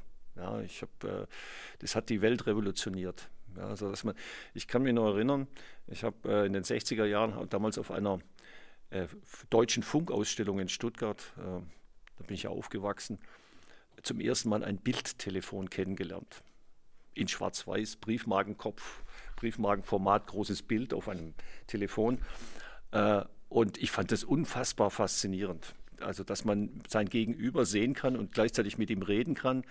Und damals war die, die Ansage, die, das machen wir bald im großen Stil. Und da hat es natürlich noch viele Jahrzehnte war ein langes Bald. ja, es war ein langes Ball. Aber ich hab, weiß noch, ich, es muss kurz drauf gewesen sein, musste ich einen Schulaufsatz schreiben. Ich war damals so elf, zwölf Jahre alt. Zum Thema, so stelle ich mir mein Leben im Jahr 2000 vor. Und ich habe damals unter dem Eindruck dieser Funkausstellung begeistert vom Bildtelefon gesprochen. Und habe gesagt, ich stelle mir das so vor, im Jahr 2000 kann jeder mit jedem auf dieser Erde per Bildtelefon telefonieren. Das ist überhaupt kein Problem mehr. Und ich habe das zurückbekommen, den Aufsatz mit der Bemerkung, schlecht benotet, glaubst du das wirklich? War ein bisschen zu früh noch, ne? Hat Ja, länger gedauert. ja, und zehn Jahre länger vielleicht. Aber immerhin, also schon 2000 waren wir so weit, dass klar war, dass das kommt. Und äh, das ist die Entwicklung, die wir genommen haben. Und da sieht doch jeder sofort, was, der, was das Entscheidende war. Wir haben die Computer entwickelt durch die Entdeckung der, äh, oder de, de, ja, durch den Bau und die Entdeckung der Transistoren, sonst wäre es ja gar nicht gegangen.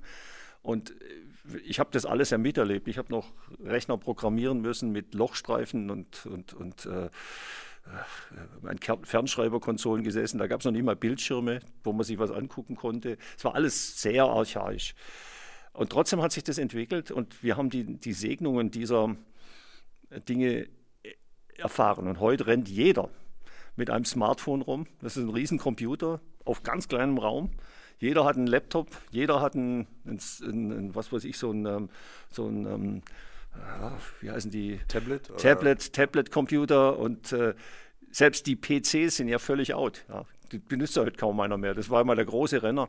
Und wir haben heute riesige Rechenmaschinen jeden Tag in der Tasche dabei, mehrere zum Teil. Ja, manche Leute tragen bis zu drei, vier Handys mit sich rum jeden Tag und, und machen mit den Dingern unfassbar viele Dinge und keiner weiß, was eigentlich dahinter für ein gewaltiger äh, Technikapparat steht an, an, an Support. Ich muss ja alles, äh, ein Internet schafft sich ja nicht von alleine. Und, ähm, ja, und unsere Kinder,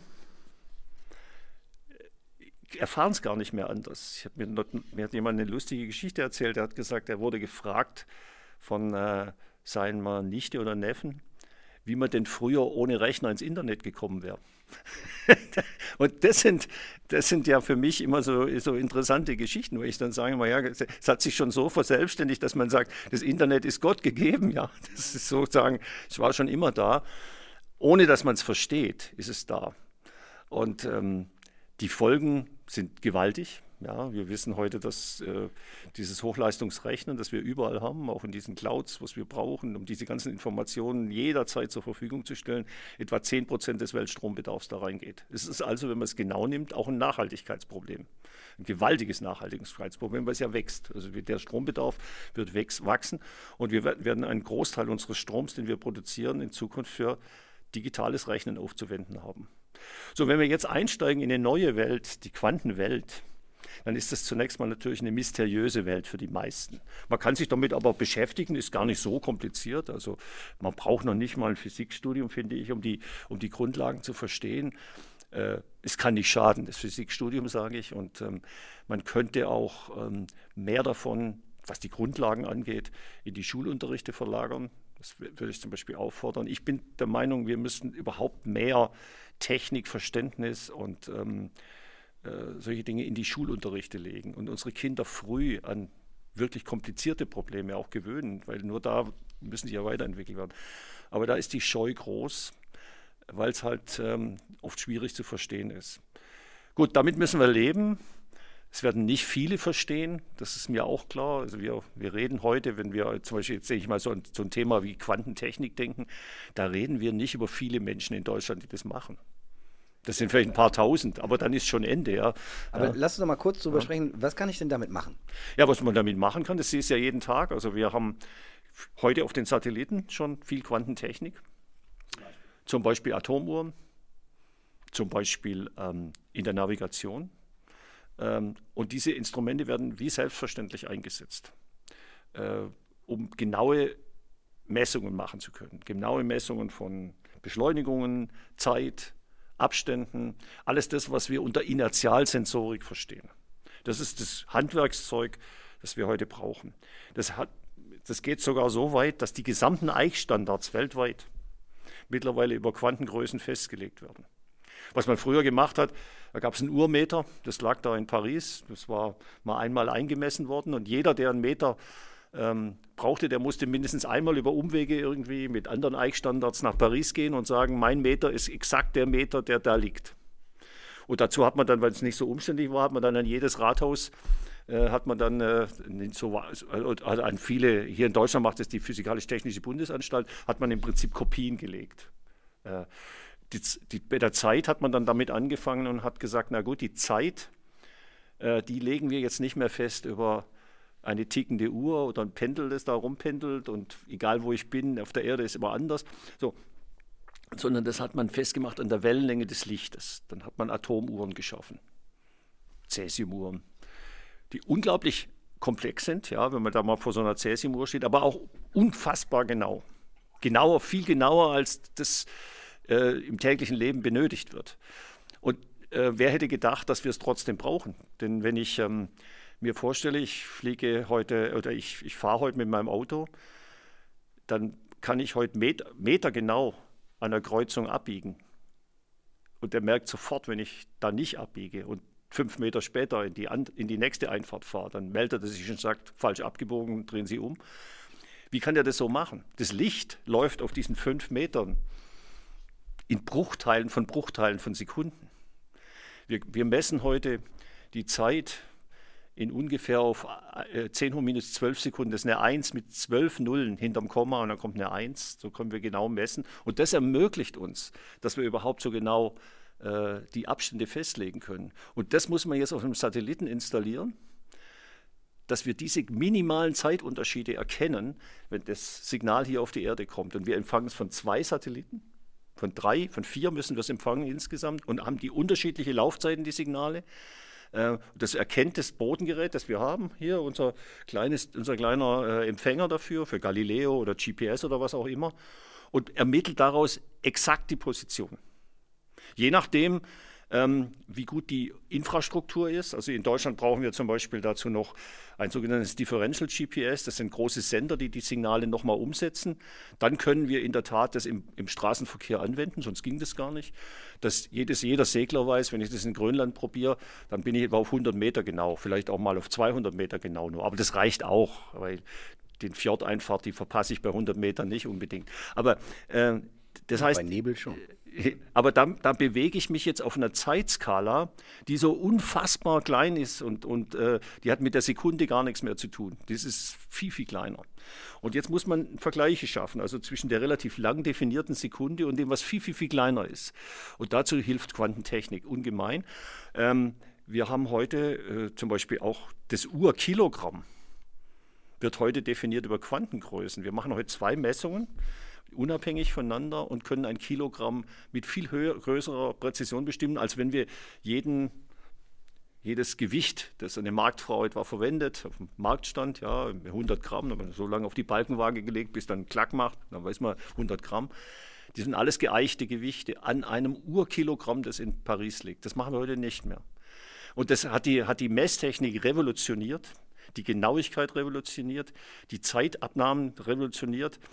Ähm, das gesamte Bankenwesen hängt heute an den genauesten Uhren, die wir haben, universal. Das ist tatsächlich, sind das die, die Uhren der GNSS-Satelliten, weil die immer verfügbar sind. Und Banken orientieren ihre gesamten Überweisungen, das sind ja Milliardenbeträge, die da in Sekundenschnelle äh, verhandelt werden, ähm, an den Uhren äh, unserer Navigationssatelliten, weil die immer vor, zur Verfügung stehen. Und, und das hat dazu geführt, dass wir halt ähm, äh, heute, wenn die ausfallen würden, dann hätten wir ein Riesenproblem im Bankwesen, in der Verteilung von Energie. Auch das wird abgerechnet, Sekunden, äh, nicht nur Sekunden genau, sondern Bruchteile von Sekunden genau mit solchen verfügbaren Einheiten.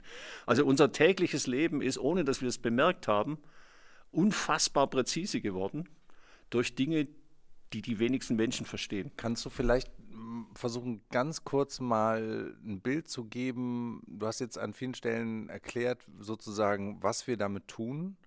Ähm, aber wie man sich sozusagen Quantentechnologie vorstellen kann. Also ich, vielleicht, ich fand das Satellitenbeispiel eigentlich ganz gut.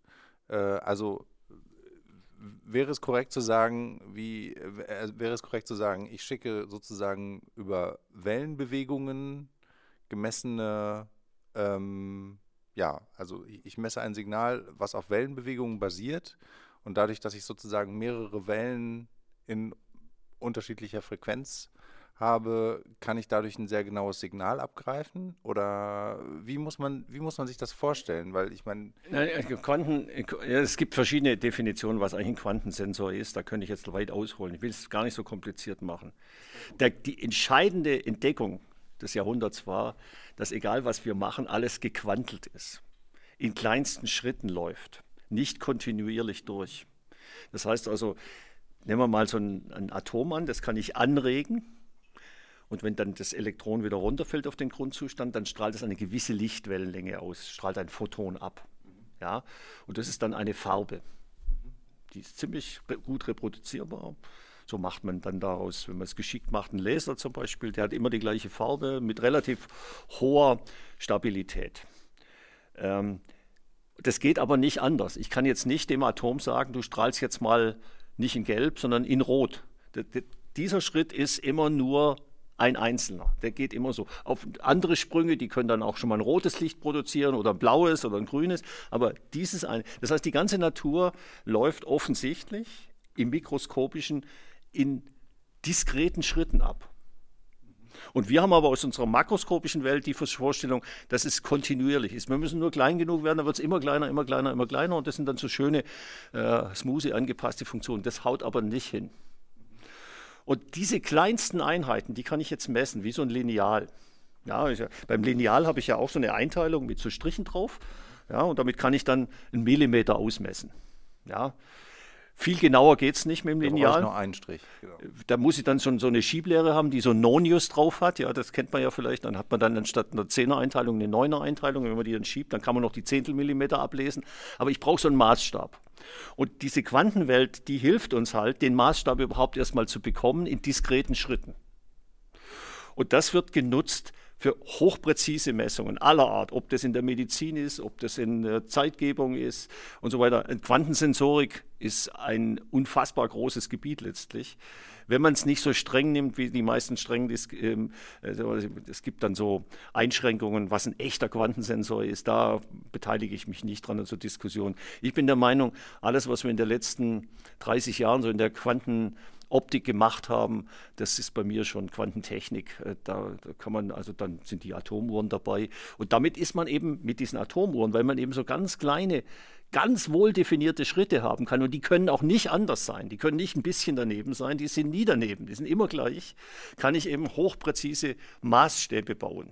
Die gibt mir die Natur selber vor. Und ich muss jetzt nur geschickt nutzen, ähm, indem ich, wenn mir jetzt zum Beispiel die eine Wellenlänge zu lang ist, dann nehme ich halt eine kürzere von einem anderen Atom. Das heißt, die Natur gibt uns einen riesen Baukasten vor, wo wir ganz hochpräzise Maßstäbe schaffen können. Und das hilft uns in allen möglichen technischen Prozessen. Lass uns doch mal kurz, eins deiner äh, Spezialgebiete sind ja auch die Inertialsensorik, die Inertialsensoren. Ähm, ich kann mal so ganz laienhaft versuchen, äh, wiederzugeben, was ich verstanden habe, wie das äh, zukünftig funktionieren soll. Und dann kannst du das gerne korrigieren, ergänzen und vielleicht so erklären, wie es richtig ist. Aber ich finde es tatsächlich selber nämlich äh, thematisch sehr, sehr spannend.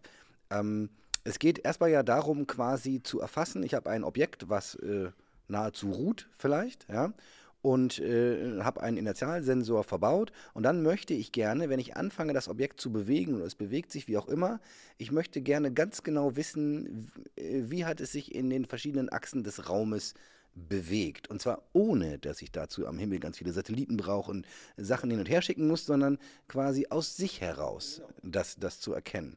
So, und so wie ich das ähm, bisher verstanden habe, würde ich denken, es ist quasi wie so eine Art Doppelspalt-Experiment, so ein bisschen grob, ja, ähm, wo ich quasi ähm, Atome, Teilchen, Photonen, wie auch immer, womit man das dann macht. Ich glaube, ich habe äh, irgendwas im Kopf mit äh, mit, mit Licht quasi würde man es machen, also wahrscheinlich dann mit, mit, mit Photonen, die, ähm, ich glaube, in dem Fall ist kein Doppelspalt, sondern es sind Spiegel, mit denen ich quasi eine Möglichkeit schaffe, dass das Photon sich aufspaltet als Welle und dann wiederum zusammengeführt wird und sozusagen mit sich selbst interferiert, so ähnlich wie dem Doppelspaltexperiment. Und wenn dann aber, während es das tut, sich dieser Inertialsensor bewegt, quasi ähm, entsteht eine Phasenverschiebung, die ich messen kann hinterher, sodass ich dann anhand, ne, ich schicke Licht rein und hinten kommt Licht raus und das Licht, was rauskommt hinten, ist ein ganz klein bisschen anders als das Licht, was vorne reinkommt. Und an der Art und Weise, wie es anders ist, kann ich sehr, sehr exakt dann bestimmen, äh, wie und in welche Richtung der Körper bewegt wurde. Beschleunigt wurde. Beschleunigt wurde. Ja. Ja, das geht. Aber ist, es hat jetzt zunächst mal, ist das erstmal so weit? Ja, es hat aber jetzt nichts mit der Quantenwelt zu tun. Das kann ich also schon mit der ganz ähm, mit, mit Licht schon allein machen, ja. Aber es ist im Prinzip richtig beschrieben. Ich nehme eine Welle, strahle die ein und lasse sie auf zwei unterschiedlichen Wellenwegen weiterlaufen und bringe sie dann irgendwann wieder zur, was wir sagen, Interferenz, vergleichen also so zusammen. Und dann sehen wir, dass da eine Phasenverschiebung drin ist zwischen den beiden Strahlen. Das kann man leicht zeigen. Das kann man theoretisch sein, das kann man auch messen. Und das ist ein starker Verstärkungsfaktor, den kann man heute nutzen, äh, um Beschleunigungen zu messen. Also wenn auf dem Weg, den das Licht genommen hat, durch mein, wie wir sagen, Interferometer, zwei verschiedene Wege und dann wieder zusammengebracht, wenn in dieser Zeit was passiert ist, das Ding zum Beispiel gedreht worden ist, dann misst dieses Gerät exakt durch diese Sagnac-Phase, die man misst, diese Phasen direkt, die Beschleunigung. Die kann man direkt auslesen.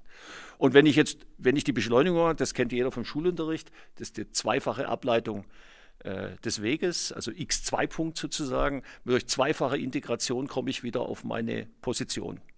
Das macht heute jedes Flugzeug. Jedes Flugzeug das heißt, hat, jedes Flugzeug hat so ein Ding schon drin, was mit Licht Mit Licht, mit Licht. Ja, das ist ein Faser, das nennt man Faserkreisel, da läuft das dann so, das Licht läuft längs einer Faser rein in den Kreisel, eine Faser schickt das Licht im Uhrzeigersinn, die andere im Gegenuhrzeigersinn und dann vergleiche ich das. Dreht sich das ganze Gerät während der Zeit? Ich muss dann in drei Achsen machen. Dann habe ich jeweils die Winkelbeschleunigungen, äh, wenn das Flugzeug also irgendwie äh, kurvt und fliegt. Und damit kann man eine Position heute bei einem Transatlantikflug auf etwa drei Kilometer genau bestimmen. So, das, genau, das war nämlich auch so gut, was ich im Kopf hatte. War, okay, sowas kann man schon machen mit Licht. Und dann habe ich halt schon, also ich meine, ne, Transatlantikflug, wenn man das mal berechnet, ist ja schon relativ genau, aber drei Kilometer sind halt drei Kilometer. Ähm, ja, dann braucht man eben dann bodengestützte Systeme, zum Beispiel die Radare hat man früher genommen. Äh, man könnte natürlich sagen, ich nehme auch die Satellitensignale. Das ist allerdings bei den Flugzeugen ein Sicherheitsproblem, weil die können leicht gefälscht werden. Genau, so pass auf, bevor wir da abbiegen, lass uns noch mal kurz bei äh, den Inertialsensoren bleiben. So, jetzt haben wir welche, die mit Licht funktionieren. Und wenn ich es richtig verstanden habe, äh, baut und forscht ihr ja auch an welchen, die dann eben tatsächlich Quantentechnik äh, Genau. verwenden und sehr viel genauer sein sollen. Wie Ja. muss man sich das vorstellen? Ja, wir drehen einfach Materie und Licht um. Also so haben wir einen Lichtstrahl, der läuft durch einen Strahlteiler, wie wir sagen. Das ist ein, Prisma, wenn man so will. Dann wird der Strahl geteilt, dann laufen wir gegen jeweils der eine Teil läuft gegen den Spiegel, der andere gegen den Spiegel, dann werden sie wieder zusammengebracht und werden dann äh, wieder in einem äh, aus Glas hergestellten Element vereint und dann die Phase gemessen. Wenn wir jetzt das umdrehen und sagen, wir nehmen statt Licht Materie, also das sind keine Photonen mehr, kein Lichtstrahl mehr, sondern wir nehmen Atomstrahl. Ähm, und der wird nicht mehr gespalten an Spiegeln oder an, an, an Glas, Glaskörpern oder was und auch nicht gespiegelt, sondern das machen wir mit Lasern. Also wir nehmen Licht. Wir strahlen auf den Atomstrahl eine bestimmte Lichtwellenlänge ab, kann man leicht mit dem Laser herstellen. Dann koppelt der Laser einen Teil von den Atomen aus, die gehen einen anderen Weg als die anderen. Und dann können wir die auch manipulieren, dass die wieder zurückgehen, wie bei einem richtigen Spiegel. Und dann kriegt man die zusammen. Jetzt kann man sagen, was ist der große Effekt dabei? Der Effekt ist ganz einfach, denn diese Phase, die ich auslese, die ist von der Wellenlänge des eingestrahlten Strahls abhängig. Und das ist die, beim, beim Einfachen ist das die Lichtwellenlänge. Und bei den Atomstrahlen ist das nicht mehr die Lichtwellenlänge, sondern das ist die Wellenlänge äh, des, äh, des Atom, der, der, der, der, der, der Wellenfunktion. Und die ist um ein Vielfaches kleiner. Jetzt sind wir wieder da. Das heißt, der Maßstab, mit dem ich messe, ist deutlich feiner geworden. Und wir reden jetzt nicht über einen Effekt von Faktor 10, wir reden über einen Effekt, von Faktor 10 hoch 10. Ja. So, jetzt hat man natürlich auch ein paar Nachteile. Äh, zum Beispiel bei diesen Faserkreiseln wird der Strahl weil einmal rum, wäre langweilig, da kriegt man noch keine Phosephasen, die werden x-mal aufgerollt in Spulen und dann laufen die x-mal rum auf zwei verschiedenen Fasern, die eine so rum, die andere so rum und dann kann man die zusammenbringen. Das geht mit dem Atomstrahl nicht. Den kann ich nur einmal laufen lassen, den kann ich nicht aufwickeln sozusagen. Äh, da, da verliere ich wieder Genauigkeit. Und das geht linear mit der Zahl der Windungen. Also wenn ich, aber wenn ich 10 hoch 10 gewinne, dann ist mir, kann ja nicht 10 hoch 10 mach, mach wickeln. Also ich habe im Prinzip habe ich das Gleiche, aber ich muss auch gleichzeitig die Fläche, die das äh, äh, einnimmt, das ist die Theorie, muss ich auch groß machen. Ähm, dadurch habe ich Beschränkungen drin. Also die, dieser Faktor 10 hoch 10 ist nicht realisierbar.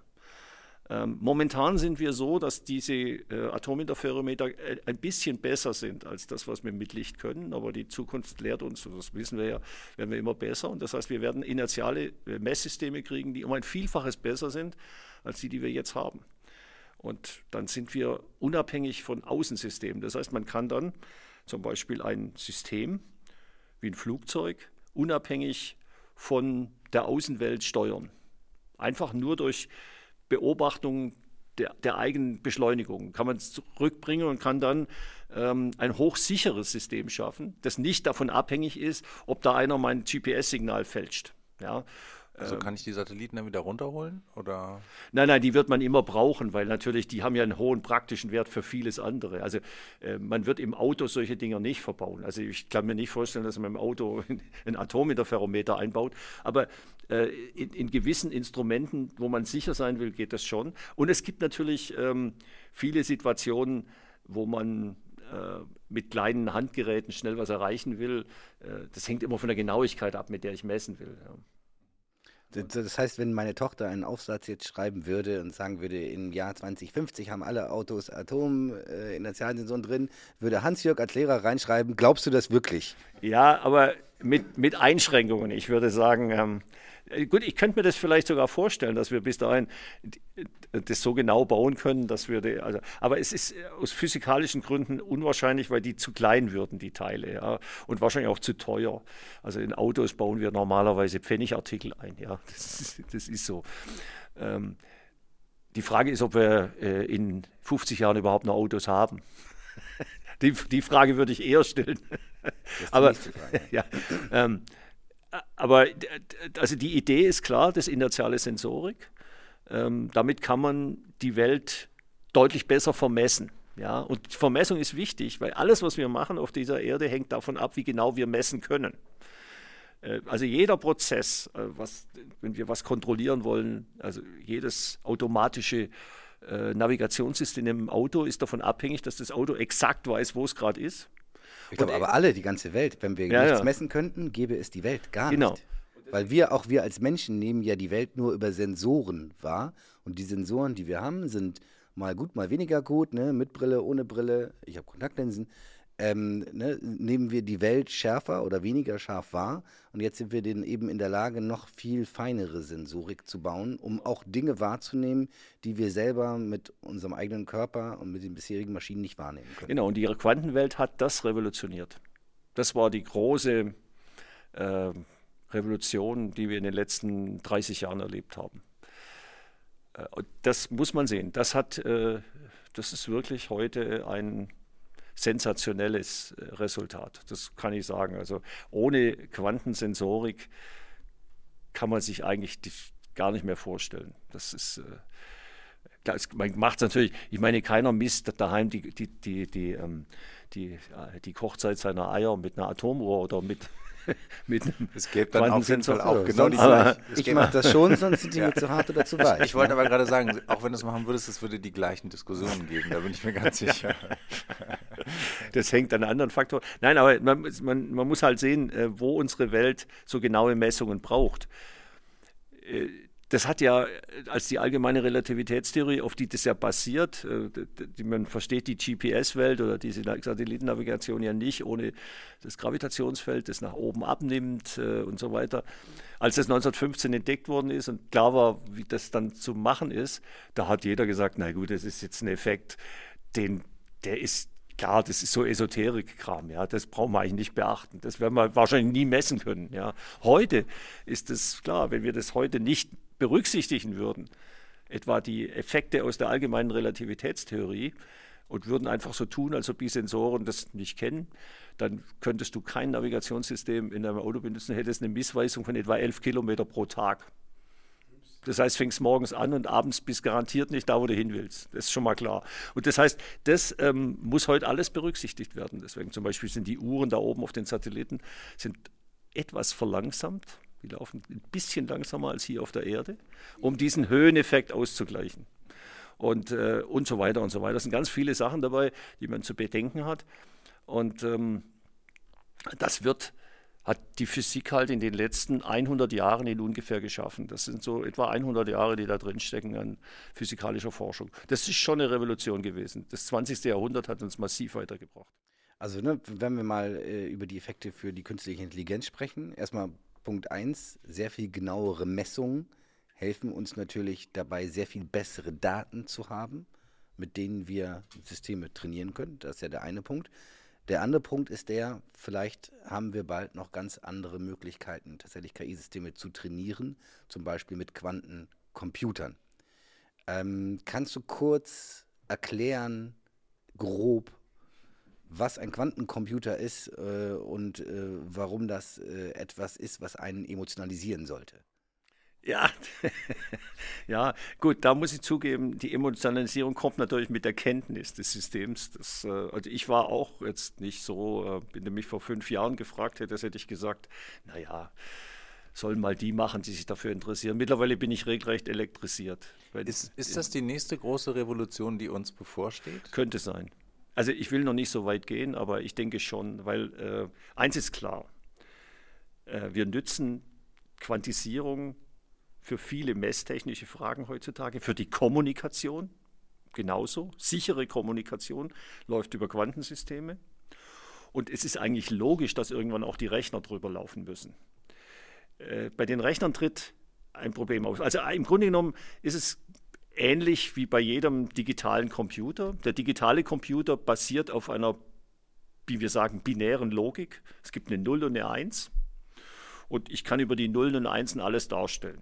Das ist zwar so ein bisschen die Hauruck-Methode mit, dem- mit dem Hammer, ja. Ich, ich, ich schaffe halt mit lauter Nullen und Einsen meine Kalkulationen. Und wenn ich multipliziere 3 mal 5, dann habe ich das nicht im Kopf als 15, sondern ich mache 3 plus 3 plus 3 plus 3 plus 3, also 5 Mal und dann habe ich 15. Das, ist, das klingt alles ein bisschen umständlich, aber es geht halt in wahnsinnig rasender Geschwindigkeit und damit haben wir heute sehr, sehr leistungsfähige Rechnersysteme geschaffen.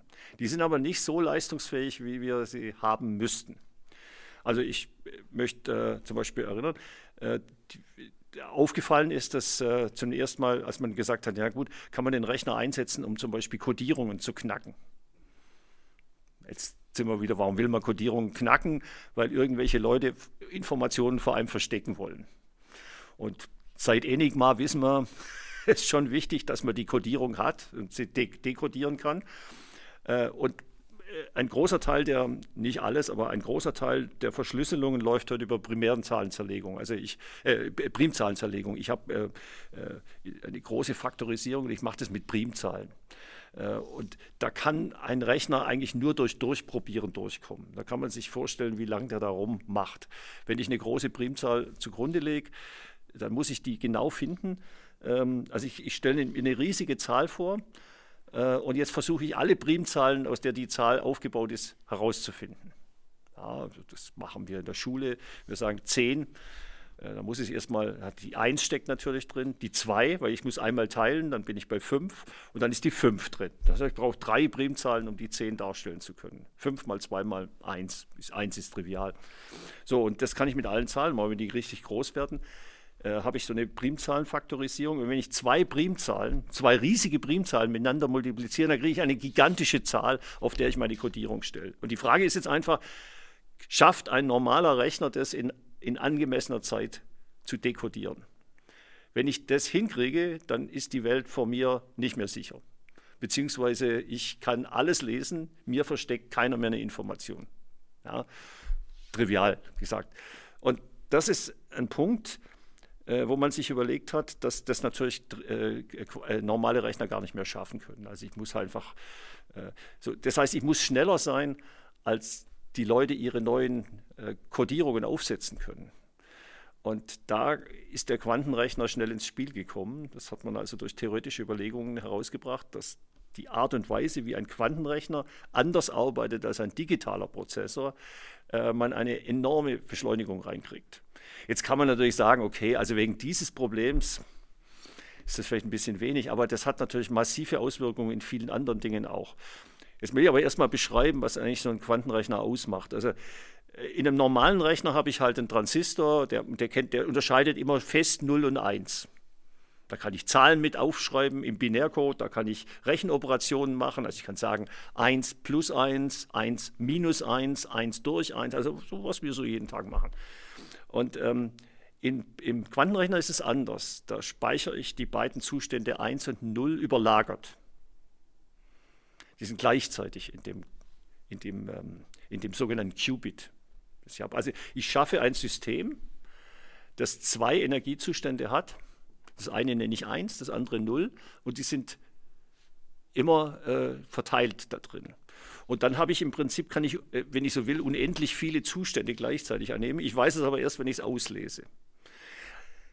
Und diese Eigenschaft, ähm, die man ähm, Superposition nennt, ähm, also Über Überlagerung, die kann man ausnützen, äh, um Rechner enorm schnell zu machen.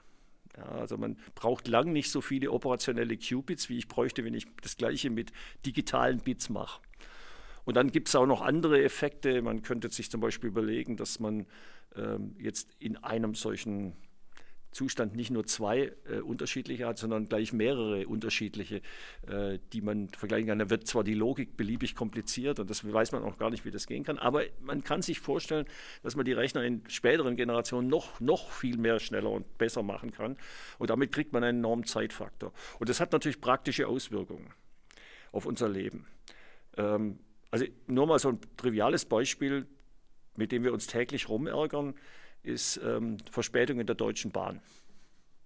Ein Hauptproblem der Deutschen Bahn ist, dass sie, wenn sie irgendwo ein Unglück hat, ja, ähm, von Menschen neue Wege schaffen muss. Also müssen Menschen entscheiden, wie fährt denn jetzt der nachfolgende Zug? Stellen wir den einfach in der Reihe ab und dann steht die ganze Schiene voll, bis von zwischen Berlin und München stehen nur abgestellte Züge bis vorne das oder fährt der draußen außen rum? Wenn der aber außen rum fährt, andere Strecken benutzt, dann behindert er eventuell andere Züge. Und zwar so, dass dann das, zum Schluss das ganze Netz zusammenbricht. Aber es gibt in jedem Netz einen optimalen Ausweichzustand. Und den zu finden, muss ich aus einer unendlichen Zahl von von Lösungen herausfinden. Und die schnellsten Rechner der schnellsten Rechner schaffen das nicht schnell genug.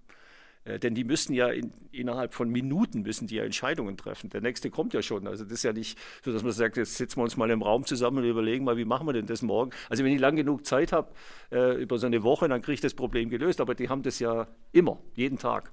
Und in großen Netzwerken ist es also entscheidend, dass man solche schnellen Rechensysteme hat. Und das ist also eine der Anwendungszielgebiete die man mit Quantenrechnern heute gehen will. Ein anderes ist zum Beispiel die, ähm, sind die Kryptowährungen. Wir gehen davon aus, dass wir heute in 15 Jahren oder so in der Größenordnung werden wir wahrscheinlich in Europa kein Bargeld mehr haben. Oder wenn, dann spielt es keine Rolle mehr. Das ist, ja, ist ja jetzt schon so. Wir zahlen wir nennen es Plastikgeld, aber das sind natürlich hochkomplexe ähm, Funktionen, die auf einer Kreditkarte oder auf einer Geldkarte verankert sind, die unsere, unsere Währung sicher machen. Also diesem Wert des Geldes muss ja irgendwie eine Entsprechung gegenüberstehen. Die muss irgendwo im Internet stehen, sonst, äh, sonst weiß ja meine Bank nicht, dass ich da was von bezahlt habe und was das wert ist. Das heißt, es muss irgendwo eine Information sein, die irgendwo gespeichert ist. Und ähm, digitale Rechner verwenden eben einen großen Teil ihrer Zeit heute dafür, etwa im Internet auch solche Datenbanken zu durchsuchen und zu finden, wo was liegt. Es kostet Rechenzeit. Das ist übrigens auch ein großes Klimaproblem. Ja. Ich meine, äh, das ist alles äh, Wärme, die erzeugt wird. Ähm, aber die Frage ist, wie sicher ist die Währung? Wie sicher ist mein Plastikgeld, wenn ich es mal so salopp ausdrücken darf?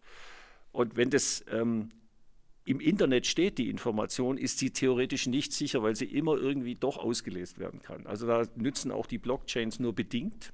Also das ist ja war so die Idee bei diesen Kryptowährungen über Blockchains, ähm, das äh, eben beliebig überwachbar zu machen durch nicht nur einige wenige Banken und Monopolisten, sondern im Prinzip durch jeden Nutzer selber. Aber auch da ist die Information, die, die, die den Bitcoin, den Einzelnen zustande gebracht hat, irgendwo steht die. Und die entscheidende Frage ist, kann man das Internet zum Vergessen bringen? Ja, also kann das eine Information so vergessen, dass ich nicht mehr zum Anfang zurückkomme und es damit nicht mehr fälschen kann. Den, und, und das ist eine, eine, natürlich eine Sache, da fällt einem sofort ein Quantenrechner ein, weil der Quantenrechner basiert auf einem gewissen Zufallsprinzip. Ja, das heißt, ich kann in der Tat mir vorstellen, dass ich Rechenanlagen baue, die, ähm, äh, auch dazu führen können, dass Informationen einfach verloren gehen. Äh, und damit nicht mehr klar ist, ich kann das sozusagen nicht mehr fälschen. Ja, also, ich kann quasi diesen Anfangszustand nicht mehr reproduzieren. Genau, genau. Ich kann, also, ich kann jetzt nicht sagen, so, so wie auf dem Zeitreisstrahl, ich gehe zurück und, und, und lösche die Geburt aus. Ja, und damit entwerte ich das Ganze. Oder ich, also ich will es halt sicher machen. Und das sind große Themen, die uns heute bewegen und die gehen nur ähm, unter Einbeziehung komplizierter ähm, Betrachtungen im Bereich Quanteninformation. Äh, ich will da jetzt nicht ins Detail gehen, das wird jetzt wirklich langweilig. Aber das Spannende an der ganzen Sache ist, dass die gesamte Sicherheit unserer Welt davon abhängt. Und wir sind in einer so hochtechnologisierten Welt, wir können das nicht mehr nachprüfen. Das heißt, wir müssen uns verlassen können auf Maschinen, die wir dann am, logischerweise am besten noch mit künstlicher Intelligenz verbinden irgendwann, ähm, die uns praktisch diese, ganzen Nach äh, diese ganze Sicherheit geben, ohne dass wir jedes Mal Angst haben müssen, dass da doch ein Bug drin ist. Ja. Und das ist äh, die große Schwierigkeit. Und das macht es letztlich super spannend. Also wenn man sich da, je länger man sich damit beschäftigt, desto spannender ist es. Und was man eben auch entdecken kann, ist, dass viel der Forschung, die auf dem Gebiet gemacht wird, mittlerweile, wie wir sagen, klassifiziert worden ist. Das bedeutet eben, wir sehen aus der Zahl der zurückgehenden Veröffentlichungen, dass offensichtlich ähm, Sicherheitsbehörden daran interessiert sind, nicht mehr alles veröffentlichen zu lassen.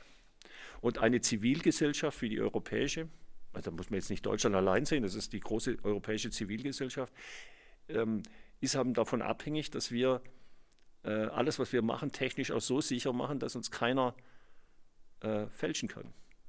Und äh, deswegen ist es ein großes Sicherheitsproblem. Und ich meine jetzt nicht militärisch, ich meine jetzt wirklich zivile Sicherheit, äh, dass wir solche Systeme in der Zukunft haben. Und deswegen ist diese fieberhafte Suche nach diesen ähm, äh, Quantenrechnern zurzeit so ein, so ein Top-Thema. Es gibt ja unglaublich viel Geld. Und damit sind auch viele Start-up-Unternehmen darauf eingestiegen. Ich glaube nicht, dass es ein Hype ist. Ich glaube, dass das wirklich eine, eine Entwicklung ist, die sehr nachhaltig ist, weil sie nachhaltig sein muss.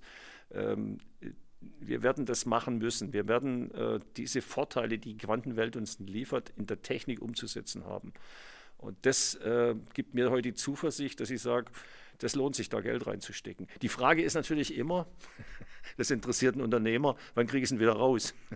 Wie lange muss ich wirklich warten? Das wissen wir in der Tat noch nicht so ganz genau. Wir kommen aber, aber du sagst, man kriegt das technologisch in den Griff. Also, weil ich meine, nach allem sozusagen, was ich darüber weiß, diese Quantenrechner müssen stark gekühlt werden. Äh, man will sozusagen die, die Zustände, also man, man will quasi die ähm, Beweglichkeit dieser Teilchen sozusagen so weit runterfahren, dass man eben auch mit ihnen rechnen kann.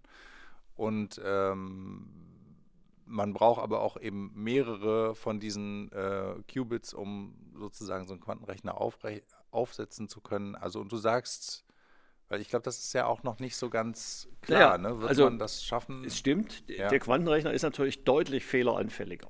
Das ja. ist ganz einfach, weil der Quantenzustand an sich nur kurze Zeit existiert. Dann wird der von außen beeinflusst und ist sofort kaputt. Das heißt, ich muss in der ganzen kurzen Zeit alles das machen, wo ich auf einem anderen Rechner beliebige Zeitlängen habe. Das heißt, auch zum Beispiel Speicher zu bauen, wo man Informationen ablegt, ist gar nicht so einfach. Also der Erfolg des Quantenrechners, dessen Prinzip wir seit ungefähr 30 Jahren kennen, also das ist ja nichts Neues, was wir heute machen. Also wie es im Prinzip geht, kennt man seit ungefähr 30 Jahren. Ähm, dem Erfolg. Also ich nicht. Aber gut. Ja, aber man kann es nachlesen. Ja, ich habe es ich vor zwei Jahren auch noch nicht gewusst, wie lange es den wirklich schon gibt. Aber die Idee dazu, die ist schon in den Anfang der 90er Jahren aufgebracht. So Leute wie Peter Shaw oder sowas, die haben das ja schon sehr intensiv diskutiert. Viele andere, auch so Pioniere, die das gemacht haben. Ähm, also die Fehleranfälligkeit ist groß und das mindert zurzeit die Einsatzmöglichkeiten. Und die Frage ist jetzt, kann man die Fehleranfähigkeit massiv reduzieren? Du hast das schon erwähnt. Also eins ist Einkühlen. Das ist aber nicht das, äh, in meinen Augen nicht das Entscheidende. Das wird man, da wird man schnell wieder von abgehen, in meinen Augen. Das ist momentan bequem, ähm, aber das ist viel zu aufwendig. Also das würden wir, ich glaube, nicht machen. Heute arbeiten wir an anderen Systemen. Äh, wir können äh, heute solche Systeme abkühlen zu Temperaturen in unfassbar klein. Also nur mal als Beispiel, wir können heute Atomensemble herstellen am Fallturm hier in Bremen. Die sind noch äh, gerade mal 40 ähm, Picokelvin warm. Das ist also äh, viermal äh, 10 hoch minus 11 Kelvin über dem absoluten Nullpunkt. Das ist Weltrekord hier in Bremen geschaffen. Ähm, das Kühlen kann man heute auch anders erreichen. Da muss man jetzt nicht äh, so wie der Thermoskanne, äh, was die ja machen, die, ja. machen, die nehmen flüssig Helium. Ehrlich gesagt. Genau, also wer, ziemliche wer so Umweltsauerei. Bilder, wer schon mal so Bilder ja. gesehen hat von einem Quantencomputer, der ist ja äh, riesig groß und all das, was man da sieht, ist eigentlich die Kühlanlage. Ne? Also ja, und wenn man weiß, dass das ähm, flüssig Helium aus Erdgas gewonnen wird, dann wird einem ganz anders, weil das ist ja mit minimalen Prozentsätzen da drin und die Rückgewinnung, also die, das muss man alles machen und es ist auch unglaublich energieintensiv. Ähm, das sind momentan Lösungen, die uns äh, schnell äh, Zugriff zu den Quantenrechnern garantieren, wo relativ viele Qubits gehandelt werden. Am Ende wird das nicht die Lösung sein. Es gibt zurzeit ganz viele Konkurrenzsysteme, die laufen alle in Konkurrenz. Jeder hat so seinen Vorteil, seinen Nachteil.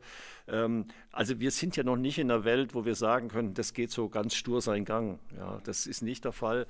Dazu kommt noch, dass ähm, Quantenrechner architekturbedingt ähm, nicht für alle Probleme gleich geeignet sind. Also wir werden immer andere Rechner haben für andere Probleme. Also das ist so dieser generische Ansatz, den ein, den ein, so, ein, so ein digitaler Computer einem ermöglicht, den gibt es da nicht. Ich muss also schon wissen, was ich eigentlich für ein Problem knacken will am Ende, damit ich die Architektur entsprechend gestalten kann.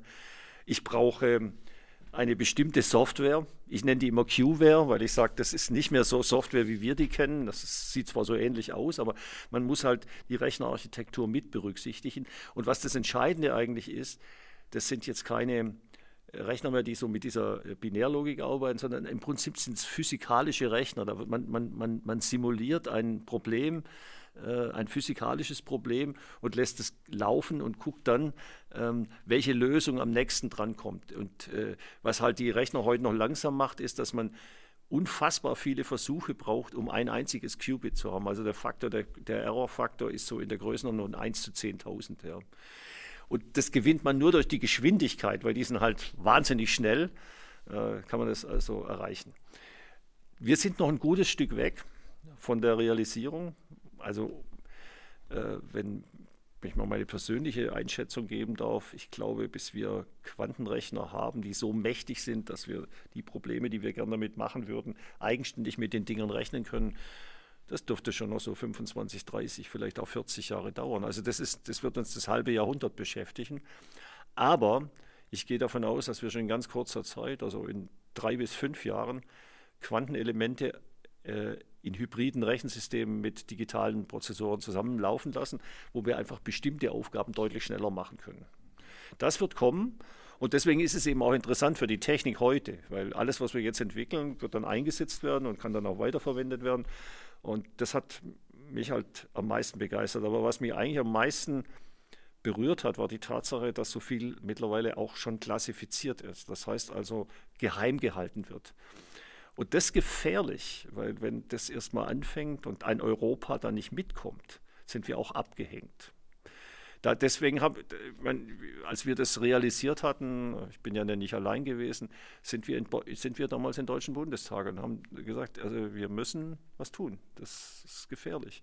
Nicht nur wir, also waren ja auch andere dabei und das hat letztlich dazu geführt, dass wir im Jahr 2020 dann eine Riesendebatte bekommen hier in Deutschland über die Zukunft der Quantentechnologien und mittlerweile hat die Bundesregierung für die nächsten vier Jahre zwei Milliarden Euro dafür bereitgestellt. Das ist viel Geld.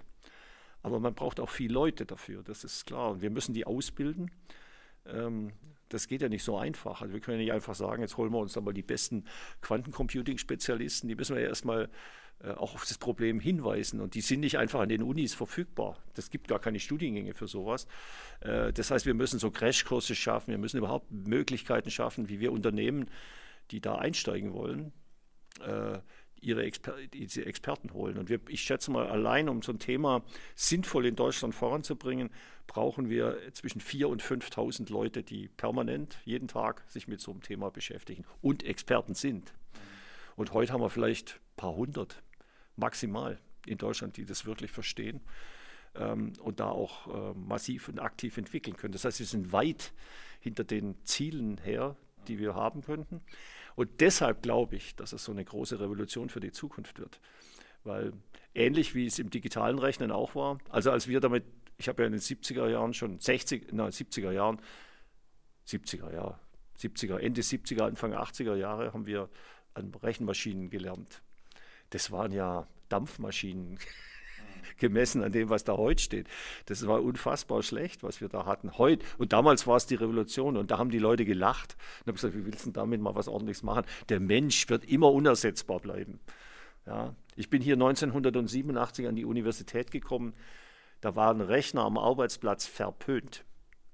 Es durfte nichts, also sowas, was wir heute haben, äh, Tabellenkalkulationsprogramme, die uns die ganze Buchhaltung machen und äh, unfassbar viele, das gab es nicht. Es wurde in Glatten geschrieben mit Bleistift und Kugelschreiber und eingetragen. Äh, und das haben wir damals äh, noch gemacht. Und wir reden über mal gerade noch nicht mal 40 Jahre, die das her ist. Und ich finde, äh, man muss den Entwicklungen einfach auch die Zeit geben. Ich glaube fest dran, dass es kommt, einfach weil es so, na, es ist, hat so viel Potenzial, dass, dass ich und ich bin ja auch nicht mehr der Jüngste, mich dafür habe wirklich begeistern können. Also für mich ist das heute wieder ein Eintauchen und jetzt redest du von den Emotionen. Äh, für mich ist es so spannend, dass ich also äh, einfach, ich versuche auch die jungen Leute dafür zu, zu begeistern und sage, mal, das ist doch eine, eine unfassbare Welt, die uns da offen steht. Wenn wir das beherrschen, dann können wir wahrscheinlich in, schon in wenigen Jahrzehnten noch eine ganz andere Welt herstellen. Und ich bin über die Raumfahrt dazu gekommen, muss ich sagen, weil in der Raumfahrt denkt man natürlich immer das Unmögliche als erstes. Ja. Also in der Raumfahrt fängst du ja nichts an, was schon alle gemacht haben. Also wenn zum Mond will, das geht nichts, da muss alles anders, ja. Und da muss man immer so in, in Fortschritten denken. Deswegen ist, ist eigentlich spannend. Ja. Also ich finde tatsächlich also einen sehr spannenden Teil in dieser Geschichte, eben äh, den Teil, dass man sehr viel geforscht hat in dem Bereich, wurde viel publiziert und dann hat man auf einmal diesen Abfall gesehen in, den Publik in der ja. Anzahl der Publikationen und dem, was veröffentlicht wird, was quasi üblicherweise dann so ein bisschen ein Alarmsignal ist, wenn man zumindest weiß, die haben aber nicht aufgehört zu forschen. Ja, oder, die haben nur aufgehört zu publizieren. Oder auch nicht. Also viel, viel der heutigen Trendforschung, das muss man ja auch mal sagen, läuft dahin, dass man Zahl der Publikationen zählt und da, wo die fallen, ist nicht mehr interessant. Und lustigerweise ist es da genau interessant jetzt. Genau, und das, das meine ich, das meine ich gerade dabei. Und ähm, die Frage ist ja so ein bisschen dann, es wird ja dann immer ab und zu auch von großen Unternehmen irgendwas veröffentlicht. Ne? Äh, Google waren, glaube ich, die ersten, die zumindest gesagt haben, sie hätten die äh, Quantenvorherrschaft, Quantum Supremacy äh, erreicht. Und ähm, IBM hatte jetzt kürzlich einen, einen, großen Event, wo sie Sachen gezeigt haben. Ja. Ähm, aus deiner Sicht, also das, was da public gezeigt wird, ist das der State of the Art tatsächlich? Ja, schon, in einer gewissen Weise schon. Nur haben die natürlich, ähm, die haben ja auch so Marketingstrategien. Deren Kunden sind Finanzdienstleister zum Beispiel. Die haben Geld. Ähm, und dann muss man, äh, was mir aufgefallen ist, die veröffentlichen immer die Zahl der Qubits. Das ist aber gar nicht so entscheidend, sondern was eigentlich entscheidend ist, ist die Errorrate. Das heißt, es kommt nicht darauf an, dass ich ganz viele Qubits habe, wenn die alle falsch rechnen, dann kann ich also einen Rechner bauen, der hat heute vielleicht 150 Qubits, sowas ist ja schon veröffentlicht, äh, aber der ist genauso leistungsfähig wie einer, der nur 20 hat, weil die Errorrate so schlecht ist. Äh, also das nennen die Fidelity, also der reziproke Wert, also die, die Güte der Rechnung. Und ähm, das heißt, man hat immer so, äh, was ich so sehe, ist, ähm, man, man gibt relativ einfache Zahlen vor, äh, und dann glauben die Leute, es ist besonders toll. Also ich, ich habe es mal mit dem Auto verglichen. Du kannst natürlich ein Auto bauen mit 600 PS, ist doch gar kein Problem. Ja? Aber wie willst du die 600 PS auf die Straße bringen? Da fliegen dir ja schon die Reifen um die Ohren, wenn du Pech hast. Oder wenn du dann noch mehr denkst, irgendwann wird es unsinnig, weil ich muss dann andere Systeme parallel dazu wachsen lassen. Und es macht keinen Sinn, ein System an einer Schraube nur zu drehen. Tun die auch nicht. Aber sie werben damit. Und dadurch ähm, schaffen sie natürlich für bestimmte Probleme schon ähm, deutliche, was, was du sagst, Supremacy, also die, die Führerschaft, aber in anderen Bereichen sind sie halt noch deutlich schwächer. Und deswegen muss man auch diesen Multi-Ansätzen Raum geben. Ich glaube, am Ende wird es nicht der Weg sein, den die zurzeit gehen bei etwa Google oder IBM. Das glaube ich nicht. Also sage ich jetzt einfach mal so. Äh, ich, in meinem Leben weiß ich nicht, ob das dann nochmal widerlegt wird. Aber ich würde, ich würde meinen Hut drauf wetten, dass es anders geht am Ende. Und das wissen auch viele andere. Es geht halt momentan ganz praktisch so. Aber die. Ähm, das heißt, das ist eher so ein bisschen Show aus. Ist viel Show, ja. So. Es ist viel Show, schon ein bisschen. Während aber hinter verschlossenen Türen. Ja. Also, wir also es ist schon sehr ernsthaft, was gemacht ja. wird. Es ist beeindruckend, was, was da also entsteht. Es ist, ist ja so ein bisschen auch im, in der KI-Welt so, ne? dass ja. man sich manchmal fragt, dann, wenn sowas veröffentlicht wird, wie jetzt ChatGPT oder so, das ist beeindruckend, das ist krass. Man fragt sich aber, ist das wirklich so ja. das geilste, neueste, ja. was die haben, oder geben die uns nur das, was sie selber schon genug getestet haben? Und, ja, wir kommen wieder an ein Verständnisproblem. Also äh, ich habe die Entwickler gefragt, äh, ich habe äh, mit einigen Leuten gesprochen, die da wirklich in der Top-Entwicklung sitzen, und äh, dann zeigen die mir so Benchmark-Probleme. Also man hat ein, ein, klassisches Problem und da lässt man jetzt mal einen, einen, Quantenrechner drauf arbeiten und guckt mal, wie viel schneller der ist gegenüber einem, ähm, einem, einem anderen. Das kann man heute auch simulieren, das geht auch. Und da stellt man fest, okay, der ist deutlich schneller. Aber das ist ja nur ein Benchmark-Problem. Andere Probleme, die kann der gar nicht schnell rechnen. Ja. Und äh, was die halt so rechnen, das sind so klassische Aufgaben, die so Finanzdienstleister machen. Da gibt es ganz viele. Und da benutzen die die Quantenrechner praktisch wie äh, simulierte Digitalcomputer.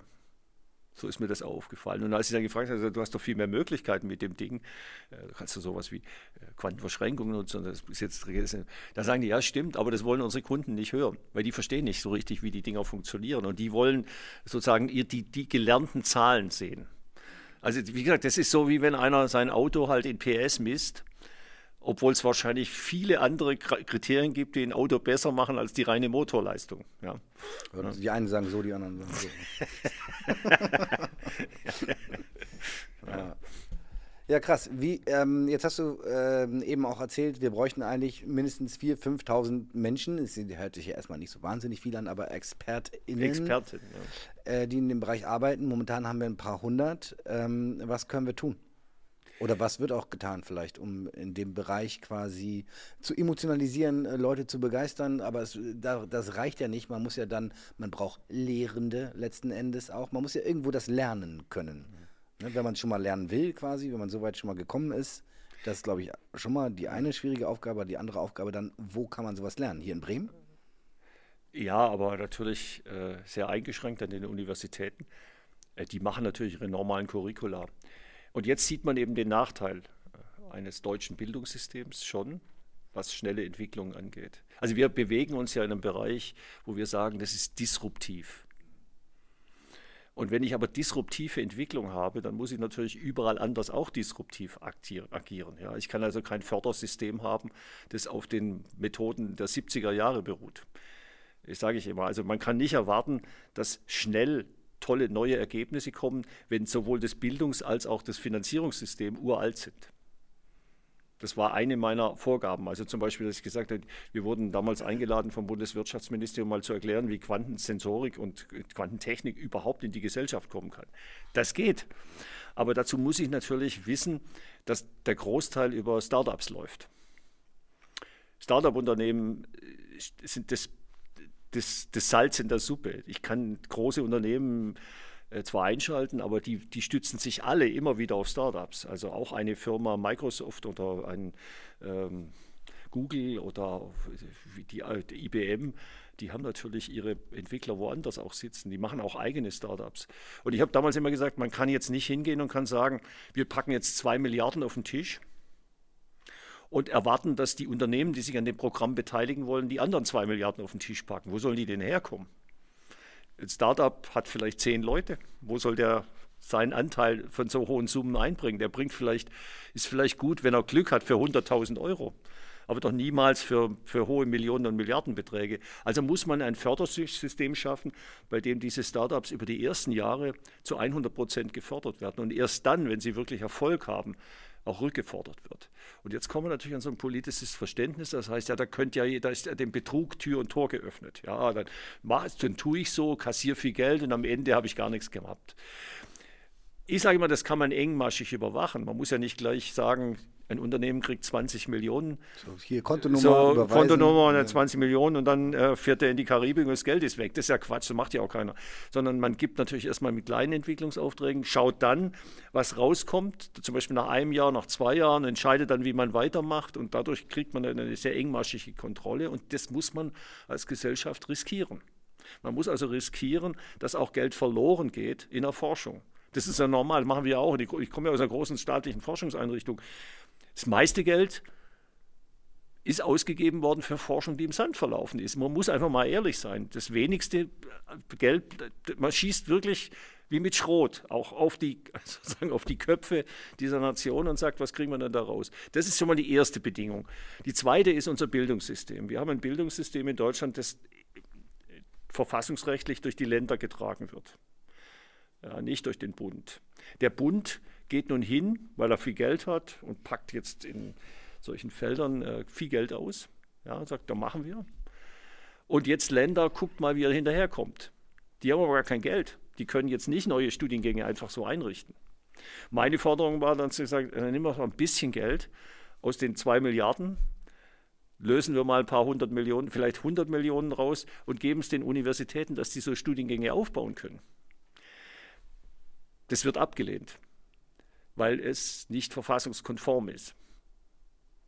Ja, so, dann sage ich, okay, aber das sind ja alles Gesetze, kann man ja mal ändern oder vielleicht kriegt man ja auch einen Konsens hin, warum man das ändern will. Das, das machen wir ja nicht nur in der Quantentechnik, das haben wir ja in allen äh, disruptiven Technologiefeldern, muss ja schnell gehen. Ähm, dann kann man sich natürlich überlegen, dass auch das gar nicht so unbedingt hilft. Das heißt, wenn heute eine Universität einen Studiengang aufsetzt, neu, brauchen wir allein schon zwei bis drei Jahre, bis der Studiengang eingerichtet ist. Der wird ja x-mal evaluiert und durchgeguckt. Und bis dann die ersten Abgänger da sind, muss man nochmal fünf Jahre rechnen. Das heißt, ich, wenn ich ein Programm von vier Jahren habe, brauche ich jetzt nicht anfangen, meinen Studiengang mir zu designen. Ja, das ist auch Quatsch. Auf was wir setzen müssen, sind Fortbildungsprogramme. Dass wir alle Leute, die also jemals irgendwas studiert haben in der Richtung, zurückholen äh, und in Crash-Programmen unterrichten. Und das kann man ja gegen Gebühr machen. Wir haben eine Aversion gegen jede Art von Studiengebühr, aber doch nicht im zweiten Bildungsweg. Das wäre doch, also sozusagen in so einem Zweitstudium, nicht zweiter Bildungsweg, in einem, Zweit, in einem Zweitstudium. Äh, das kann ja durch die Unternehmen aufgebracht werden. Also ich stelle mir das so vor, wenn wir ein Jahr lang Crashkurse in so einem Thema geben könnten an der Uni, das würde uns äh, eine Vollkostenrechnung pro Studierendem von vielleicht, naja, 40, 50.000 Euro bedeuten. Ähm, das ist ja kein Geld gemessen an dem, was die Leute nachher verdienen, ja, dem, was die Leute nachher leisten. Das heißt, ich kann den Unternehmen, äh, die, das, äh, die diese Leute einstellen wollen, diese Gelder ja gleich mit überweisen und kann sagen, die nimmt er dafür, dass er die Besten äh, ein halbes oder ein Jahr lang auf so eine Uni schickt oder auf so einen Kurs, auf so einen Refresh-Kurs und dann hole ich sie mir wieder und dann kriegen die sowieso einen Haufen Geld im Jahr dafür und dann hat sich das schnell amortisiert.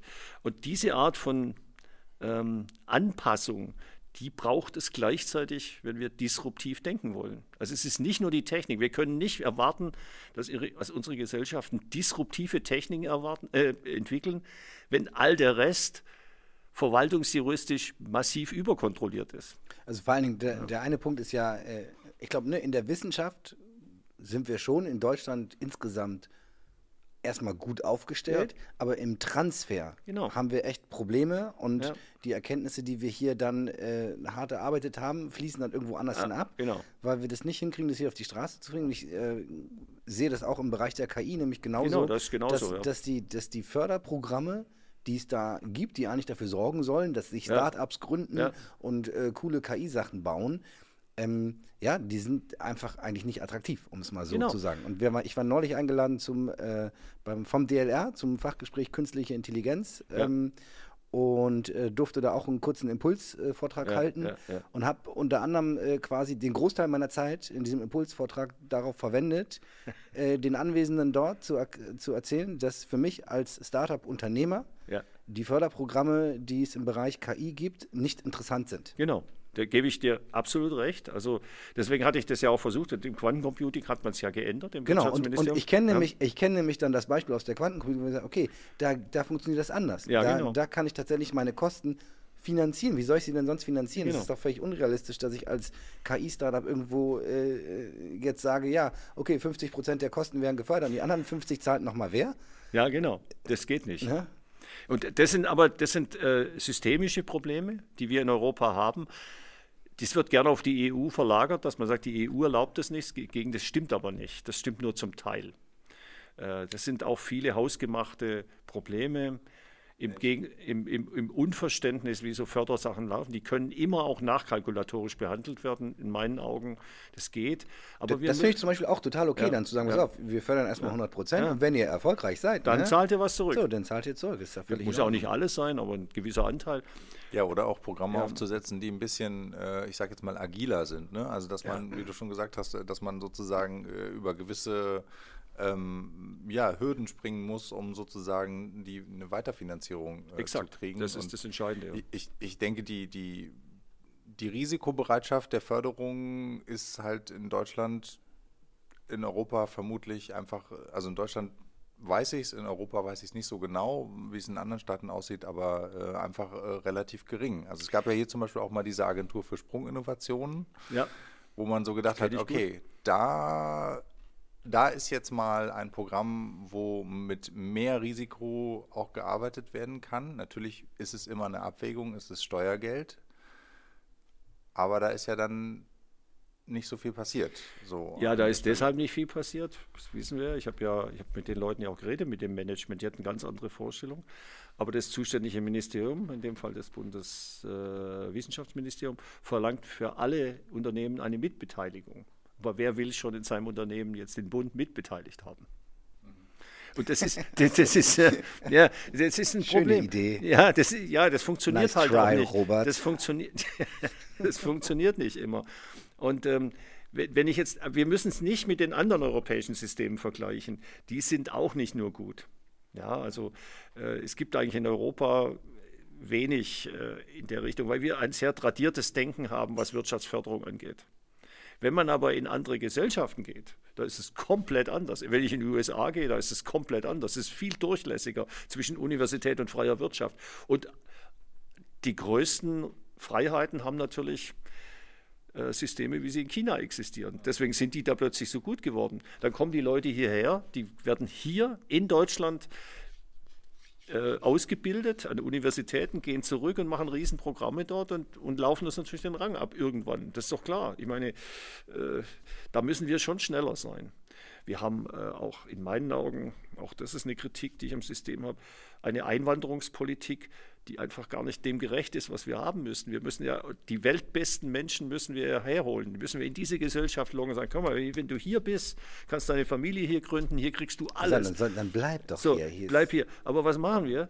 Wir stopfen unsere Universität, ich lebe selber jeden Tag in einem Raumfahrtstudiengang, wir haben 80 Prozent Leute, 70 etwa 70 Prozent, die aus Indien kommen. Und die Leute wissen alle, nach spätestens drei Jahren werden die wieder zurückgeschickt. Die kriegen hier keinen Job. Man könnte, und zwar aus mehreren Gründen, aus Sicherheitsgründen. In den großen äh, äh Unternehmen dürfen keine Nicht-Europäer angestellt werden. In vielen Bereichen sind Sicherheitsbereiche. Aber die kriegen auch die Staatsbürgerschaft einfach nicht. Ja? Also man könnte ja sagen, man gibt denen die Staatsbürgerschaft, weil die gut sind und dann den Besten oder so. Nein, die gehen wieder zurück. Und was habe ich dann davon? Warum will ich sie dann überhaupt aus? Und das sind Dinge, die müssen wir meiner Ansicht nach nicht jetzt mühsam diskutieren. Wir müssen es einfach mal ausprobieren.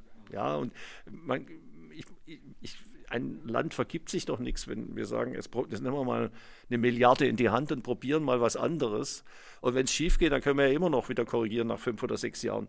Aber jetzt lassen uns mal probieren und ganz andere Wege gehen. Das wird immer behauptet, am Ende scheitert es an verwaltungsjuristischen Vorgaben. Das trifft auf so vieles zu ja. in Deutschland. Aber lass uns doch vielleicht noch mal so ein bisschen ähm, eine positive Utopie aufbauen.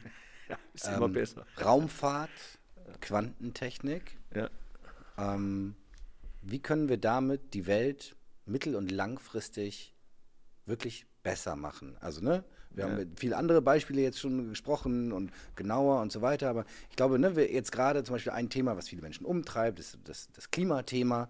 Und ähm, da hört es ja bei uns schon mit der aktuellen Technologie äh, da auf, dass wir es noch nicht mal schaffen, das Wetter für übermorgen verlässlich vorherzusagen. Oh, das geht schon ganz gut. Ja, aber für über übermorgen ist auf jeden Fall schwierig. Ja. Ne?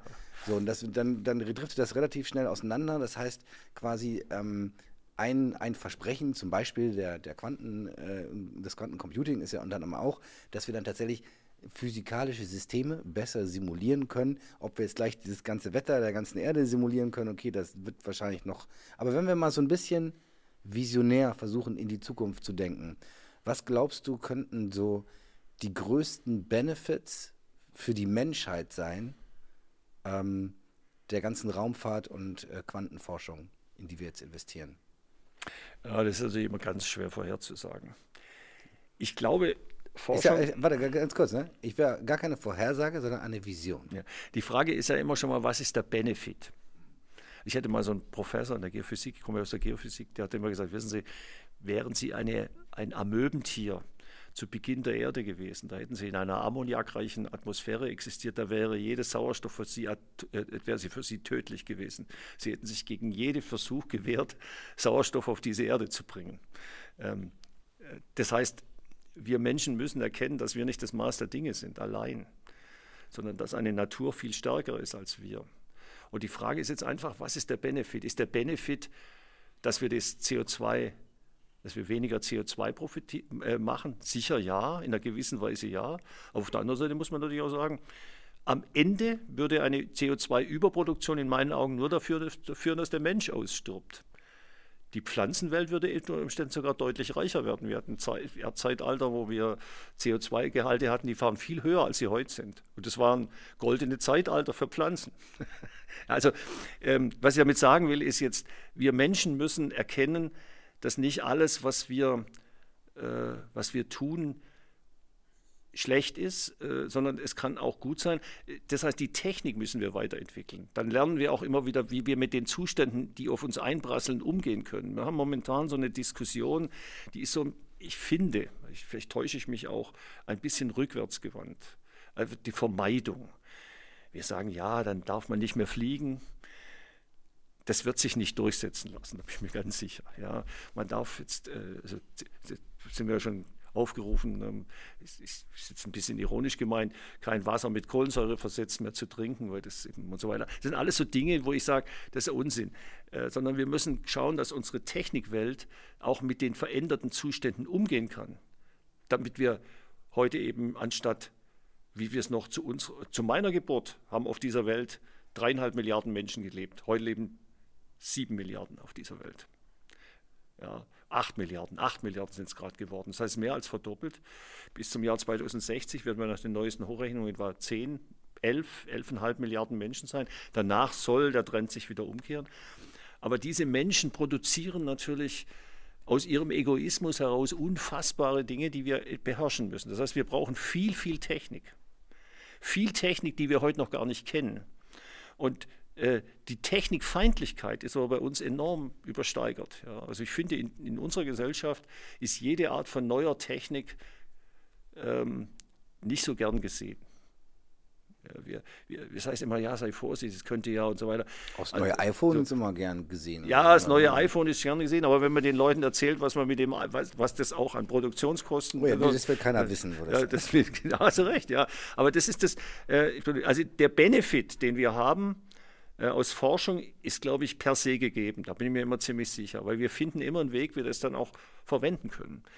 Ähm, aber wenn du jetzt nach, konkret nach Raumfahrt fragst, äh, der Benefit ist einfach, dass wir unsere Erde viel, viel einfacher global beobachten können. Das heißt, wir, wir, sehen mit einem Satelliten natürlich deutlich schneller, als wenn wir mit einem Messgerät durch den Dschungel laufen. Ja. Ja, wir, wir können das in einem Überflug erfassen wenn wir Netzwerke haben aus dem Orbit, dann können wir den Zustand unserer Erde jederzeit monitoren. Das ist ein Vorteil. Aber sofort kommt die nächste Frage für mich. Was sind denn die Konsequenzen daraus, wenn ich jetzt das beobachte? Und das muss politisch gelöst werden. Da müssen sich Leute hinsetzen und sagen, wer Öl ins Wasser ablässt in der Nordsee und wir ihn mit dem Satelliten drauf erwischen, der zahlt. Das passiert aber nicht. Sondern man macht die Augen zu und sagt, naja, so genau wollte man es ja gar nicht wissen. Ja? Und das ist, äh, das heißt, man macht enorm viel und will es dann aber doch nicht so wissen, weil es hat dann ähm, andere unangenehme, Konsequenzen hätte, haben könnte, zum Beispiel Einschränkung des freien, des freien Warenverkehrs oder äh, wirtschaftliche Konsequenzen für viele. Ähm, aber was Raumfahrt angeht, glaube ich eben einfach, kriegen wir ein viel schneller globale Bilder zusammen. Das ist ihr großer Vorteil. Das heißt aber, also deine. Ähm, ja. Und was die, was die Quantentechnik angeht, haben wir ja schon erörtert, wir werden halt unfassbar schnell werden. Äh, und das kann ja, das wird nur, das kann nur von Vorteil sein, ja, am Ende.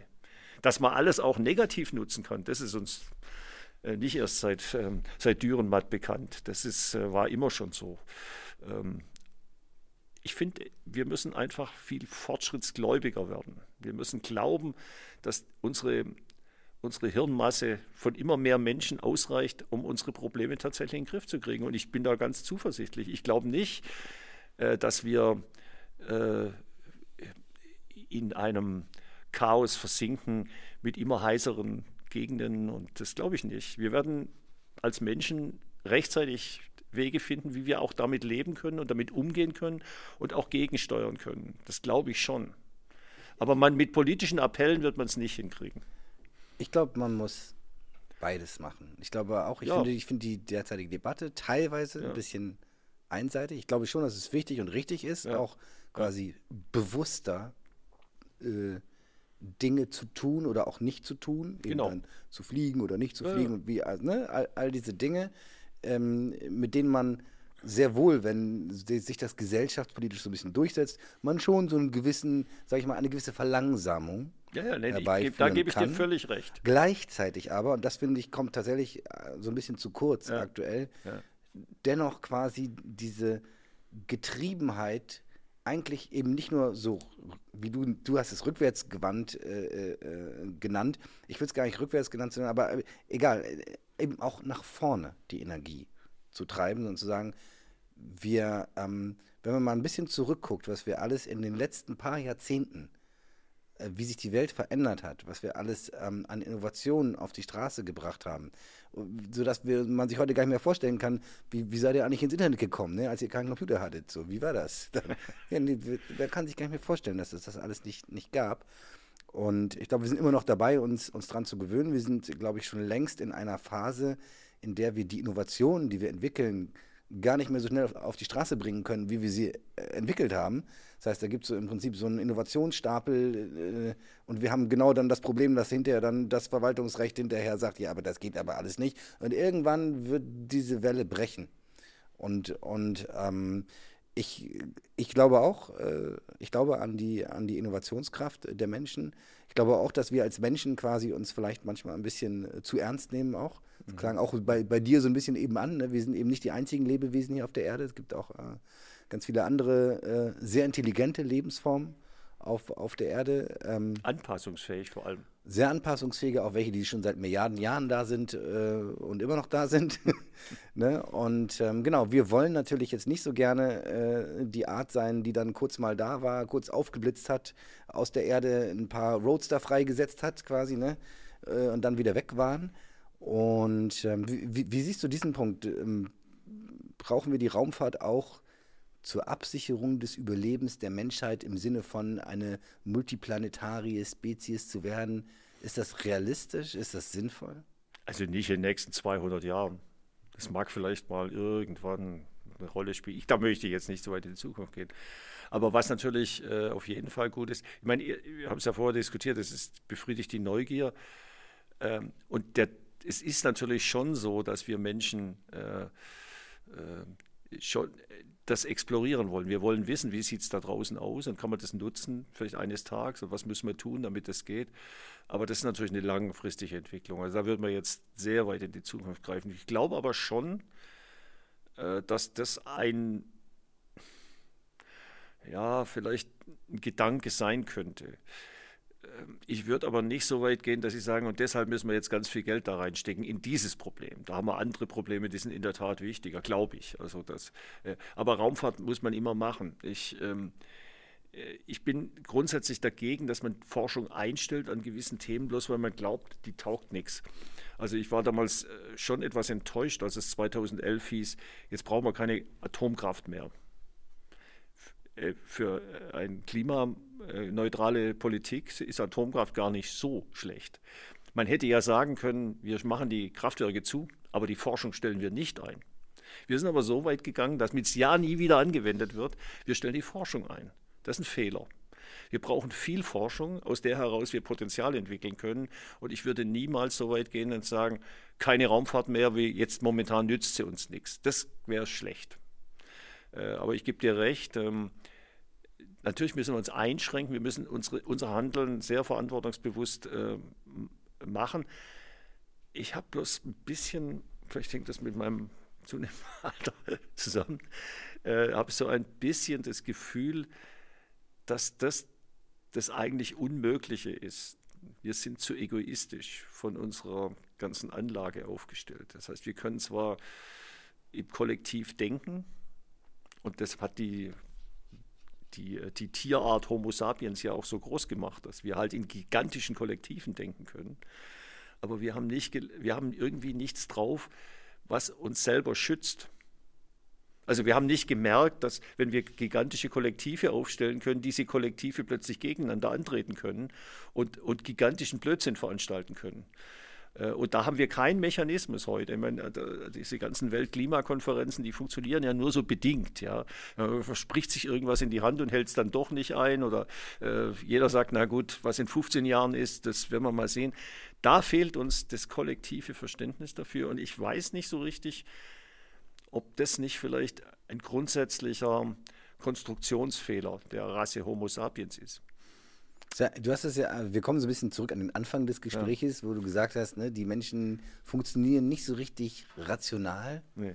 sondern eher über Emotionen. Ähm, dann wissen wir alle, dass so eine, so eine Fußball-WM mitten in der Wüste oder sogar eine, eine Skiweltmeisterschaft äh, äh, oder Olympia oder was war es, keine Ja. Ahnung, ist ja äh, eigentlich total, Schwachsinnig. total schwachsinnig ist. Äh, aber dann äh, gucken wir trotzdem. Ja, So, und, und, und freuen uns. Ja. Äh, und genau, äh, wir auch sind heimlich. natürlich. Wir, sind- Viele haben jetzt heimlich wahrscheinlich geguckt. ja, weil, genau. Also, ne, ich habe ich hab keinen Fußball geguckt, du, Sirko. Ich habe ein Spiel gesehen, ja. Aha. Ich habe Kannst du es zwei, zwei gesehen. Nein, tatsächlich, also genau, ne, aber ähm, ist ja auch okay, wenn, wenn wir dann das gesellschaftlich, wir schon mal das so weit geschafft haben, dass das zumindest schon mal äh, gesellschaftlich unpopulär ist, dann da auch noch zuzugucken. Ich fand, ich fand das ganz lustig. Ich habe das meiner Tochter erklärt. Äh, die ist ja jetzt acht Jahre alt und äh, mit äh, Katar und dass es schwierig ist und so. Und da hat sie mich nur angeguckt und hat gesagt, wieso, aber ob wir da jetzt schauen oder nicht, das macht doch auch überhaupt keinen Unterschied. Stimmt. Und da habe ich auch dann, ich wollte so, aber ich habe dann kurz nachgedacht und ja. Das ist aber also, so ein bisschen so, aber, ja und ob nein. wir jetzt mit dem Flugzeug fliegen oder ob wir jetzt den Müll trennen, oder nicht, ob wir, das Ja, macht doch alles keinen Unterschied. Ne? Ja. Also ich, ich teile das nicht, aber ich fand das zumindest, hat mich das äh, ins, ins Stocken gebracht. Ähm, ja, genau. Ich habe eine Frage, die ich noch unbedingt loswerden will, weil ich das Gefühl habe, wir neigen uns inzwischen äh, so langsam dem Ende Ja, zu. ja. Und zwar, ähm, ich habe da nicht weiter recherchiert. Ich habe nur gesehen bei der Vorbereitung, dass nach dir, also es gibt einen Hans-Jörg Dittus, der fliegt da oben schon rum. Und zwar Oh ja. ist ein Asteroid so. nach dir benannt worden. Ja, stimmt. Und äh, das, genau, da wollte ich nochmal fragen, gibt es dazu eine Geschichte, wie, wie schafft man es, dass ein Asteroid, der nach einem benannt ist? Genau, weil- weil wir wollen das auch. Wir wollen das auch, genau. Ja, und vielleicht es vielleicht geht im Prinzip, ja. Also es gibt, da muss man dazu sagen, natürlich zigtausende solcher Asteroiden. Und die sind nach einem Nummerierungsschema benannt. Das ist ein bisschen langweilig. Da steht dann drin, wann sie entdeckt worden sind, ähm, äh, wo sie entdeckt worden sind. Und dann kriegen die so eine Zuordnung, meistens übers Jahr und dann noch äh, so eine, so eine Nummernfolge. Und dadurch kann man die dann halt äh, auseinanderhalten. Die werden beobachtet äh, in ihrem Umlauf, ob sich dies ändert. Und äh, das ist äh, auch eine wichtige Aufgabe, weil sich immer mal wieder welche auch lösen und äh, dann ins innere Sonnensystem vorkommen können, theoretisch dann auch die Erde mal treffen könnten. Das ist äh, gut überwacht. Ähm, ja, wie bin ich dazu gekommen?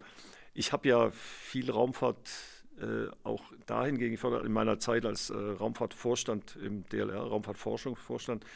Äh, und ich habe immer gesagt, wir müssen die Dinge zum Fliegen bringen. Und äh, äh, ich habe ähm, äh, schon Missionen veranlasst, auch die Geschichte, ein bisschen Geschichte geschrieben haben. Wir haben also zum Beispiel mit einem extrem kleinen Landesystem, mit der japanischen Raumfahrtbehörde, ähm, äh, einen Asteroiden besucht, sind dort gelandet und haben die Landestellen ausgekundschaftet, wo die, die Japaner später die Proben zurückgeholt haben. Es war ein sehr spektakuläres Projekt, Hayabusa 2. Äh, das äh, war über viele Jahre. Auch in Japan das ist in der Fukushima-Zeit entstanden, äh, ein großes na nationales Symbol. Es gab die erste Mission, die war auch erfolgreich, aber nicht ganz so, wie sie es wollten. Und dann wollten sie eine zweite machen und die ist dann massiv in die Finanzierungsschwierigkeiten gerutscht durch dieses Fukushima. Aber sie haben es tapfer durchgezogen und dann habe ich gedacht, da müssen wir uns auch dran beteiligen. Und wir haben dann, dann unsere französischen Kollegen überredet, dass wir mitmachen.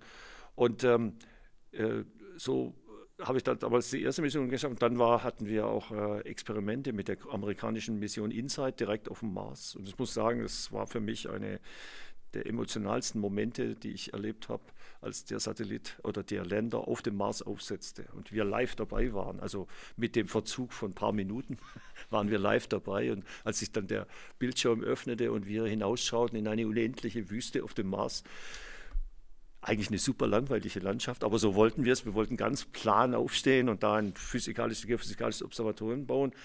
Äh, Das war schon sehr begeisternd. Und ich habe immer gesagt, wir müssen das machen. Und ich habe auch jetzt wieder mit, äh, das war eine meiner letzten Aktionen dann noch, äh, die, die große Mars Moon ähm, äh, Explorer Mission aufgesetzt, MMX, wo auf dem ähm, Mars-Mond Phobos gelandet wird und dort eine Gesteinsprobe aus dem Mars-System zurückgeholt wird, bevor man es jemals vom Mars machen wird. Das sind schon ähm, Missionen, wenn man daran teilnimmt, die, die gibt es nicht so oft. Und das hat, das hat viele begeistert. Und dann hat mir mein Institut für Planetenforschung, also mein sage ich, also unser Institut für Planetenforschung, zu meinem Abschied aus dem DLR äh, diese Namensgebung geschenkt. Das kann man beantragen. Ich glaube, es wird beantragt und da muss bewiesen werden, dass man also irgendwas gemacht hat im, im, in der Untersuchung des Sonnensystems und das irgendwo auch begründet. Okay, also und, ganz so einfach ist es nicht. ja, aber ich, ich ja. denke mal, wenn man, ähm, ja, ich, ich weiß nicht, äh, ist, Sie haben mir jedenfalls erzählt, es war dadurch begründbar, dass ich halt mhm. das so gemacht habe. Ich könnte mir vorstellen, na, ich weiß es nicht, ich könnte mir vorstellen, dass man vielleicht auch mit viel Geld erschlagen kann. Das ist aber in dem Fall nicht passiert. Also, das wollte ich noch dazu sagen. Ja. Und jetzt habe ich halt so einen kleinen, ich weiß gar nicht genau, also ab und zu gucke ich mal rein in die Daten, wo er sich gerade befindet. Ah.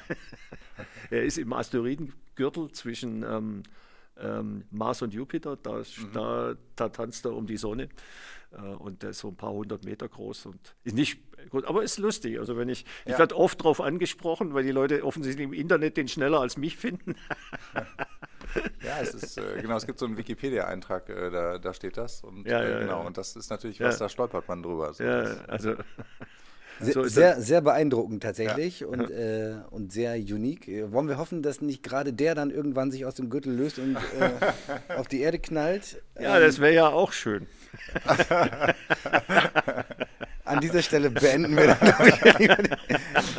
Nein, ne, das wollen wir natürlich nicht hoffen. Ähm, Hans-Jörg, Vielen lieben Dank. Dass ja, euch vielen Dank, dass ihr, dass ihr euch so lange Zeit genommen habt für, für meine Ausführung. Nein, ich fand es mega spannend. Ich kann mir auch gut vorstellen, äh, dass wir dich nochmal äh, wieder einladen. Ja. Ähm, und ja, herzlichen Danke. Dank, dass du heute hier bist. Ich fand es mega spannend. Ich hoffe, ihr auch. Und wir sehen uns demnächst. Ja. Vielen Dank. Vielen Dank auch von meiner Seite. Ciao. Tschüss.